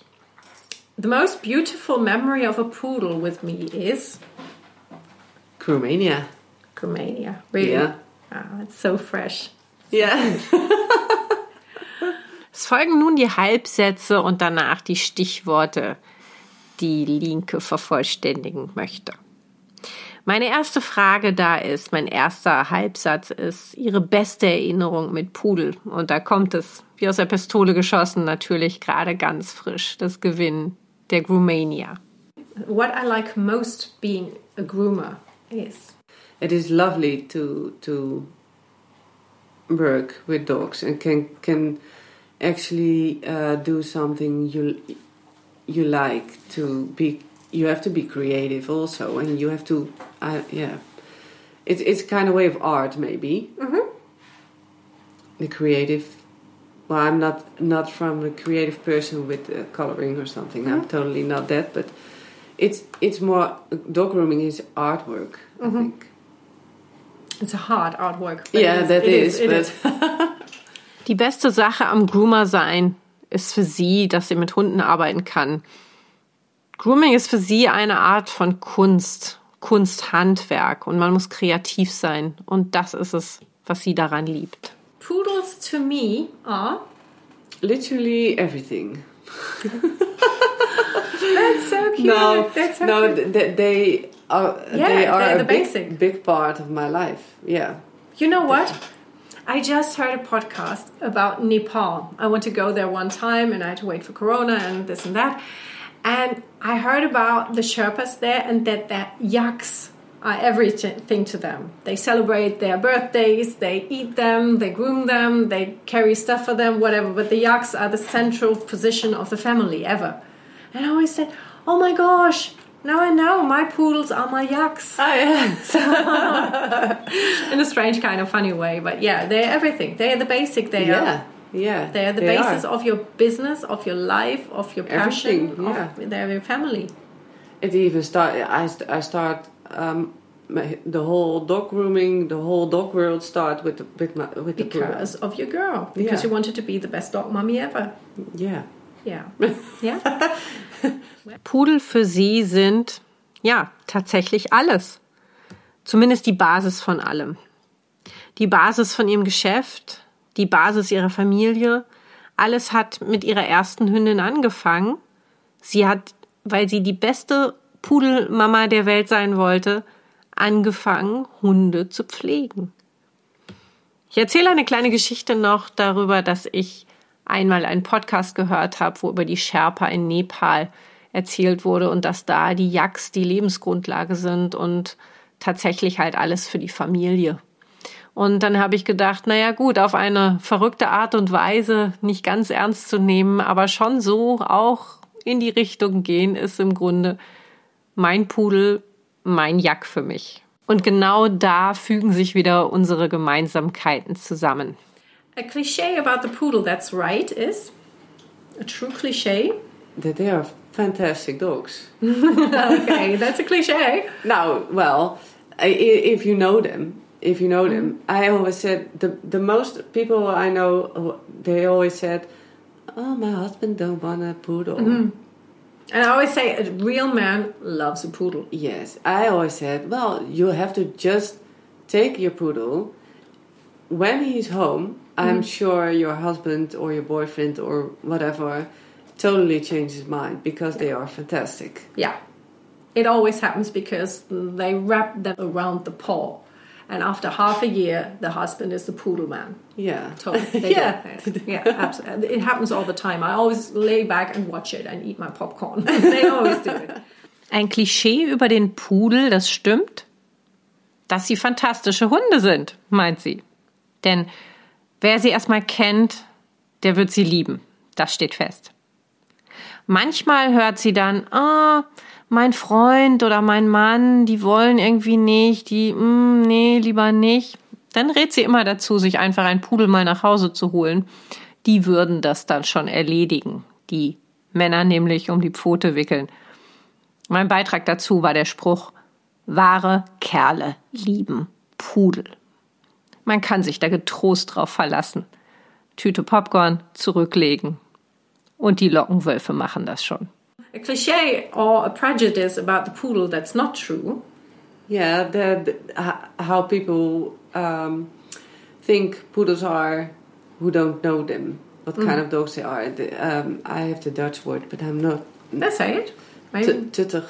So you mean that they are old ladies' dogs that are not capable of hard work, that they are not real dogs, that they are like yeah, that is what most people think if they hear, hear well not not breeders or yeah, groomers, but, but, people from the outside. That's yeah. a cliche. That's not true. I, I can totally sign that up. Yeah. I can to- especially with her. They are, they are totally hardworking. Um, they hardworking are. ladies. They are. Yeah, they are. Und ein Klischee, was natürlich nicht stimmt, ist, dass es sogenannte Oma-Hunde sind.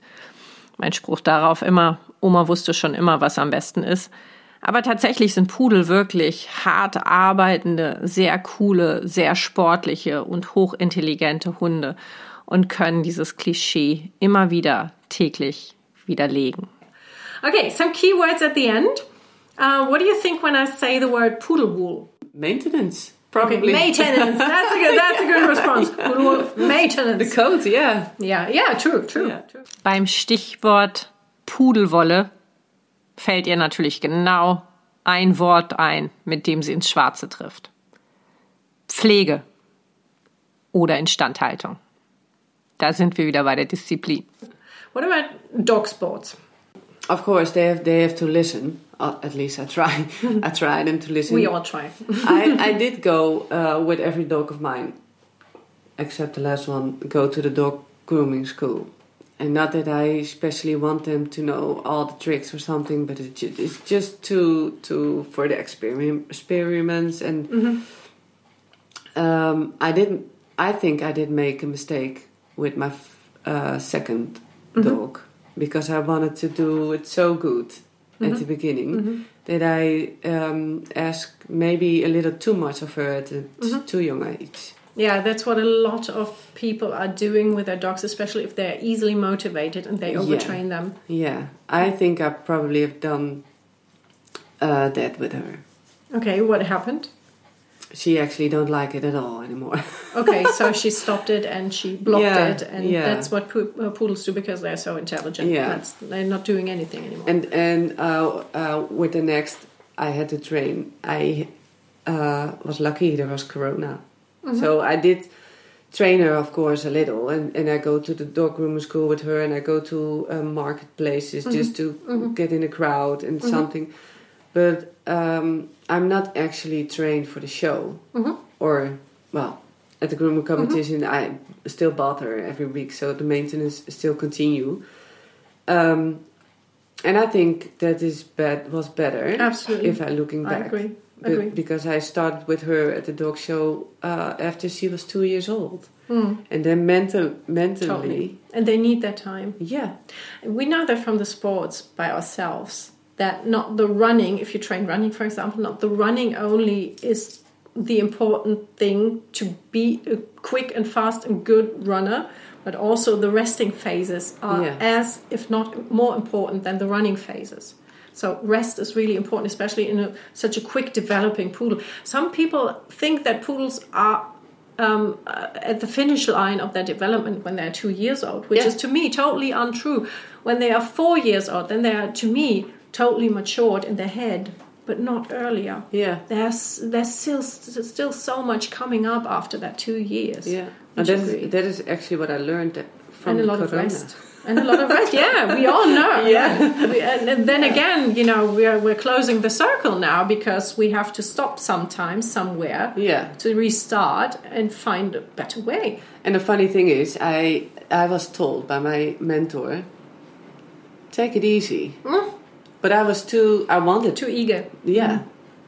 So Yeah. I didn't listen, and Yeah. now i thank him for for for telling me, and I, I I said to him, well, I should have had listened to you because you already knew this, but I didn't. And you were and you were forced by Corona. First hand, Yeah. you were forced by your shoulder, by your injury, Yeah. and then take a new path. And then you were forced by Corona. Yeah. Sometimes we have to be, we strong ladies have to be forced sometimes because otherwise you're going with the head straight through the wall. Yeah. Yeah. It's not good at all. and behind your back, Lulu is always tapping your shoulder with her paw, like, can we, can we come to an end? Yeah, we Ich can. frage sie, was ihr einfällt, wenn sie Hundesport hört. Sie meint also, natürlich müssen sie im Alltag hören und den Alltag gut mitmachen. Sie war auch mit jedem ihrer Hunde in einer Hundeschule, hat aber ganz besonders von der zweiten Hündin erzählt, dass sie da einen Kardinalsfehler gemacht hat, nämlich den Hund übertrainiert. Sie wollte einfach zu viel zu früh. Und da ist es dann gerade beim Pudel so, der sehr, sehr intelligent ist, dass er in dem Moment blockiert. Wir haben das nicht nur beim Pudel so, sondern auch bei vielen anderen Rassen, die leicht zu motivieren sind, dass sie dann irgendwann blockieren. Und das ist genau richtig. Der Hund macht das im Grunde richtiger als wir. Und sie sagt auch, bei ihrem darauffolgenden Hund kam Glück im Unglück Corona. Und sie hat diesen Hund natürlich habituisiert. Das bedeutet, an die Umweltreize gewöhnt ist mit dem in Fußgängerzonen gegangen, in verschiedene Einkaufsmöglichkeiten unter Menschen, unter Tiere.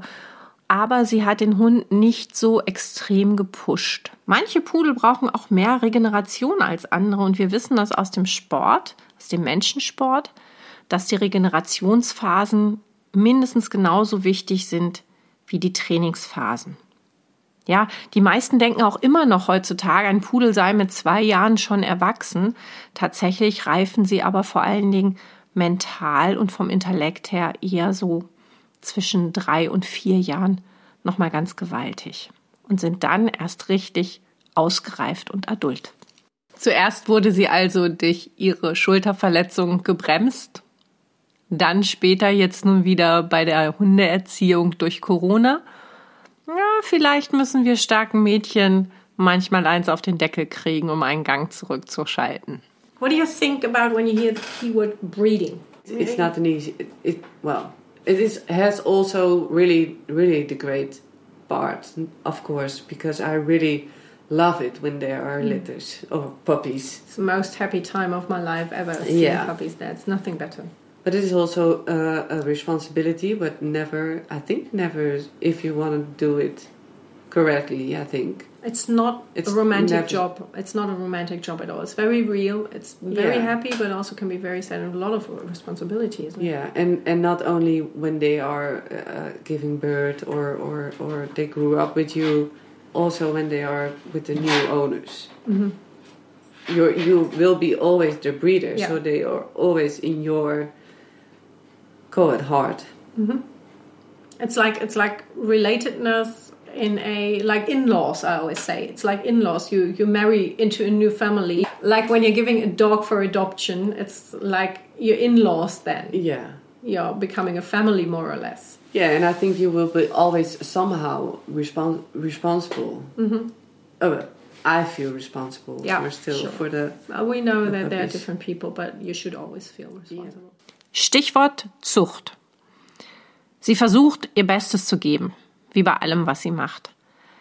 Sie sieht aber auch, dass es eine wirklich sehr, sehr verantwortungsvolle Aufgabe ist, nicht nur für den einzelnen Hund oder für den einzelnen Wurf, sondern für die gesamte Rasse. Und es ist wirklich nicht einfach und vor allen Dingen nicht romantisch. Obwohl es nichts Schöneres gibt, als einen Wurf liegen zu haben. Aber man muss alles zweimal überdenken. Ja, es gibt auch den tollen Teil, aber der ist nicht zu verwechseln eben mit besagter Romantik. Und sogar wenn sie dann in ihren neuen Familien sind, dann wirst du immer ihre Züchterin bleiben. There's one thing that your dream is like. You you always dreamed, like we talked about that, to go to the US or to Australia and to do some some cattle um, herding. Yeah. To go with a. That's one thing maybe we can put outside there in the world.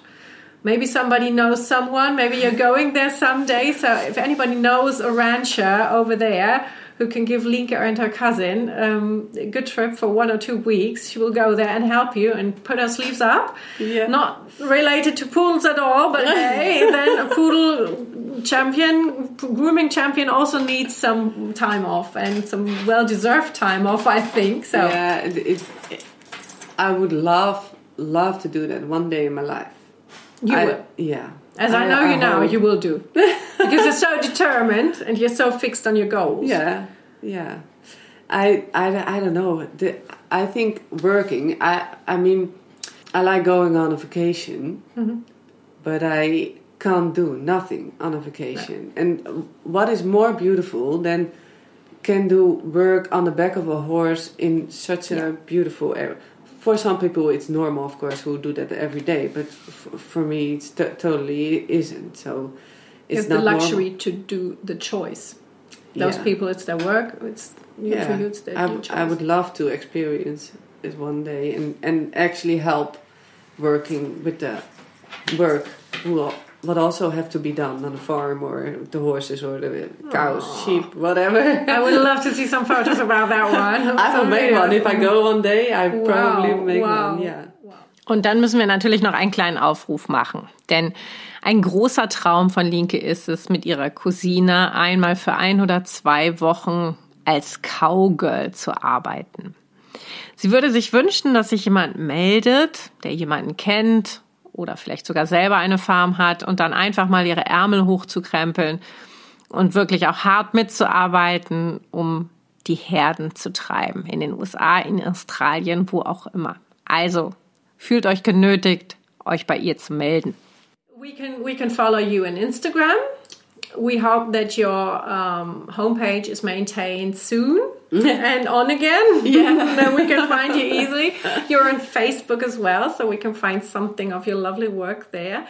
I haven't planned yet any shows for next year or competitions or when I see they they came uh, most of the time on Facebook I see them and uh, when I can I probably go but okay, okay. And what what about thinking about what do you think is harder, uh, winning the Groomania or winning it again?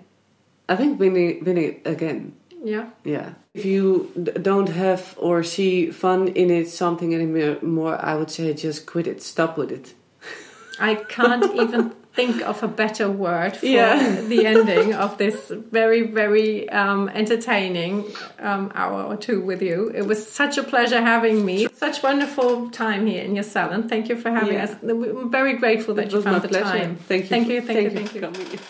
Man kann Linke auf Instagram oder Facebook finden. Natürlich hat sie auch eine Homepage. Ich werde alle betreffenden Links in die Show Notes packen. Ich habe sie noch ganz schnell zum Schluss gefragt, was sie glaubt, wohl schwieriger sei, die Gromania zu gewinnen oder sie ein zweites Mal zu gewinnen. Und da meint sie definitiv wohl das zweite Mal. Aber geplant hat sie noch nichts für nächstes Jahr, Wenn, dann macht sie sowieso nur etwas, wenn es ihr wirklich Spaß macht. Nur dann hat es auch für sie wirklich Sinn. Ich hoffe, euch hat der Einblick in die Welt von Linke Luthard gefallen. In die Welt nicht nur des Competition Groomings, des Wettbewerbes, sondern auch ein bisschen von ihrer privaten Seite zu sehen. Es hat mir ganz besonders viel Spaß gemacht bei ihr. Sie ist so ein unglaublich sympathischer, lieber Mensch und ich bedanke mich nochmal ganz, ganz herzlich für ihre Zeit, die sie sich für uns genommen hat. Wer jetzt so richtig Lust bekommen hat, sich von zwei der Besten der Branche weiterbilden zu lassen, dem empfehle ich auf onlinedoggrooming.com zu gehen. Das werde ich natürlich auch in die Show Notes packen. Da findet ihr Linke Luthard und ihren Grooming Buddy Yvette und könnt dort Kurse belegen, die auch auf Englisch untertitelt sind. Ja, jetzt wünsche ich euch erstmal eine wunderschöne Vorweihnachtszeit, einen tollen Advent und hoffe, dass ihr uns gewogen bleibt. Wir hören uns alsbald wieder, wenn es hier wieder heißt Neues aus Pudelhausen. Eure Bonnie Neuschulz.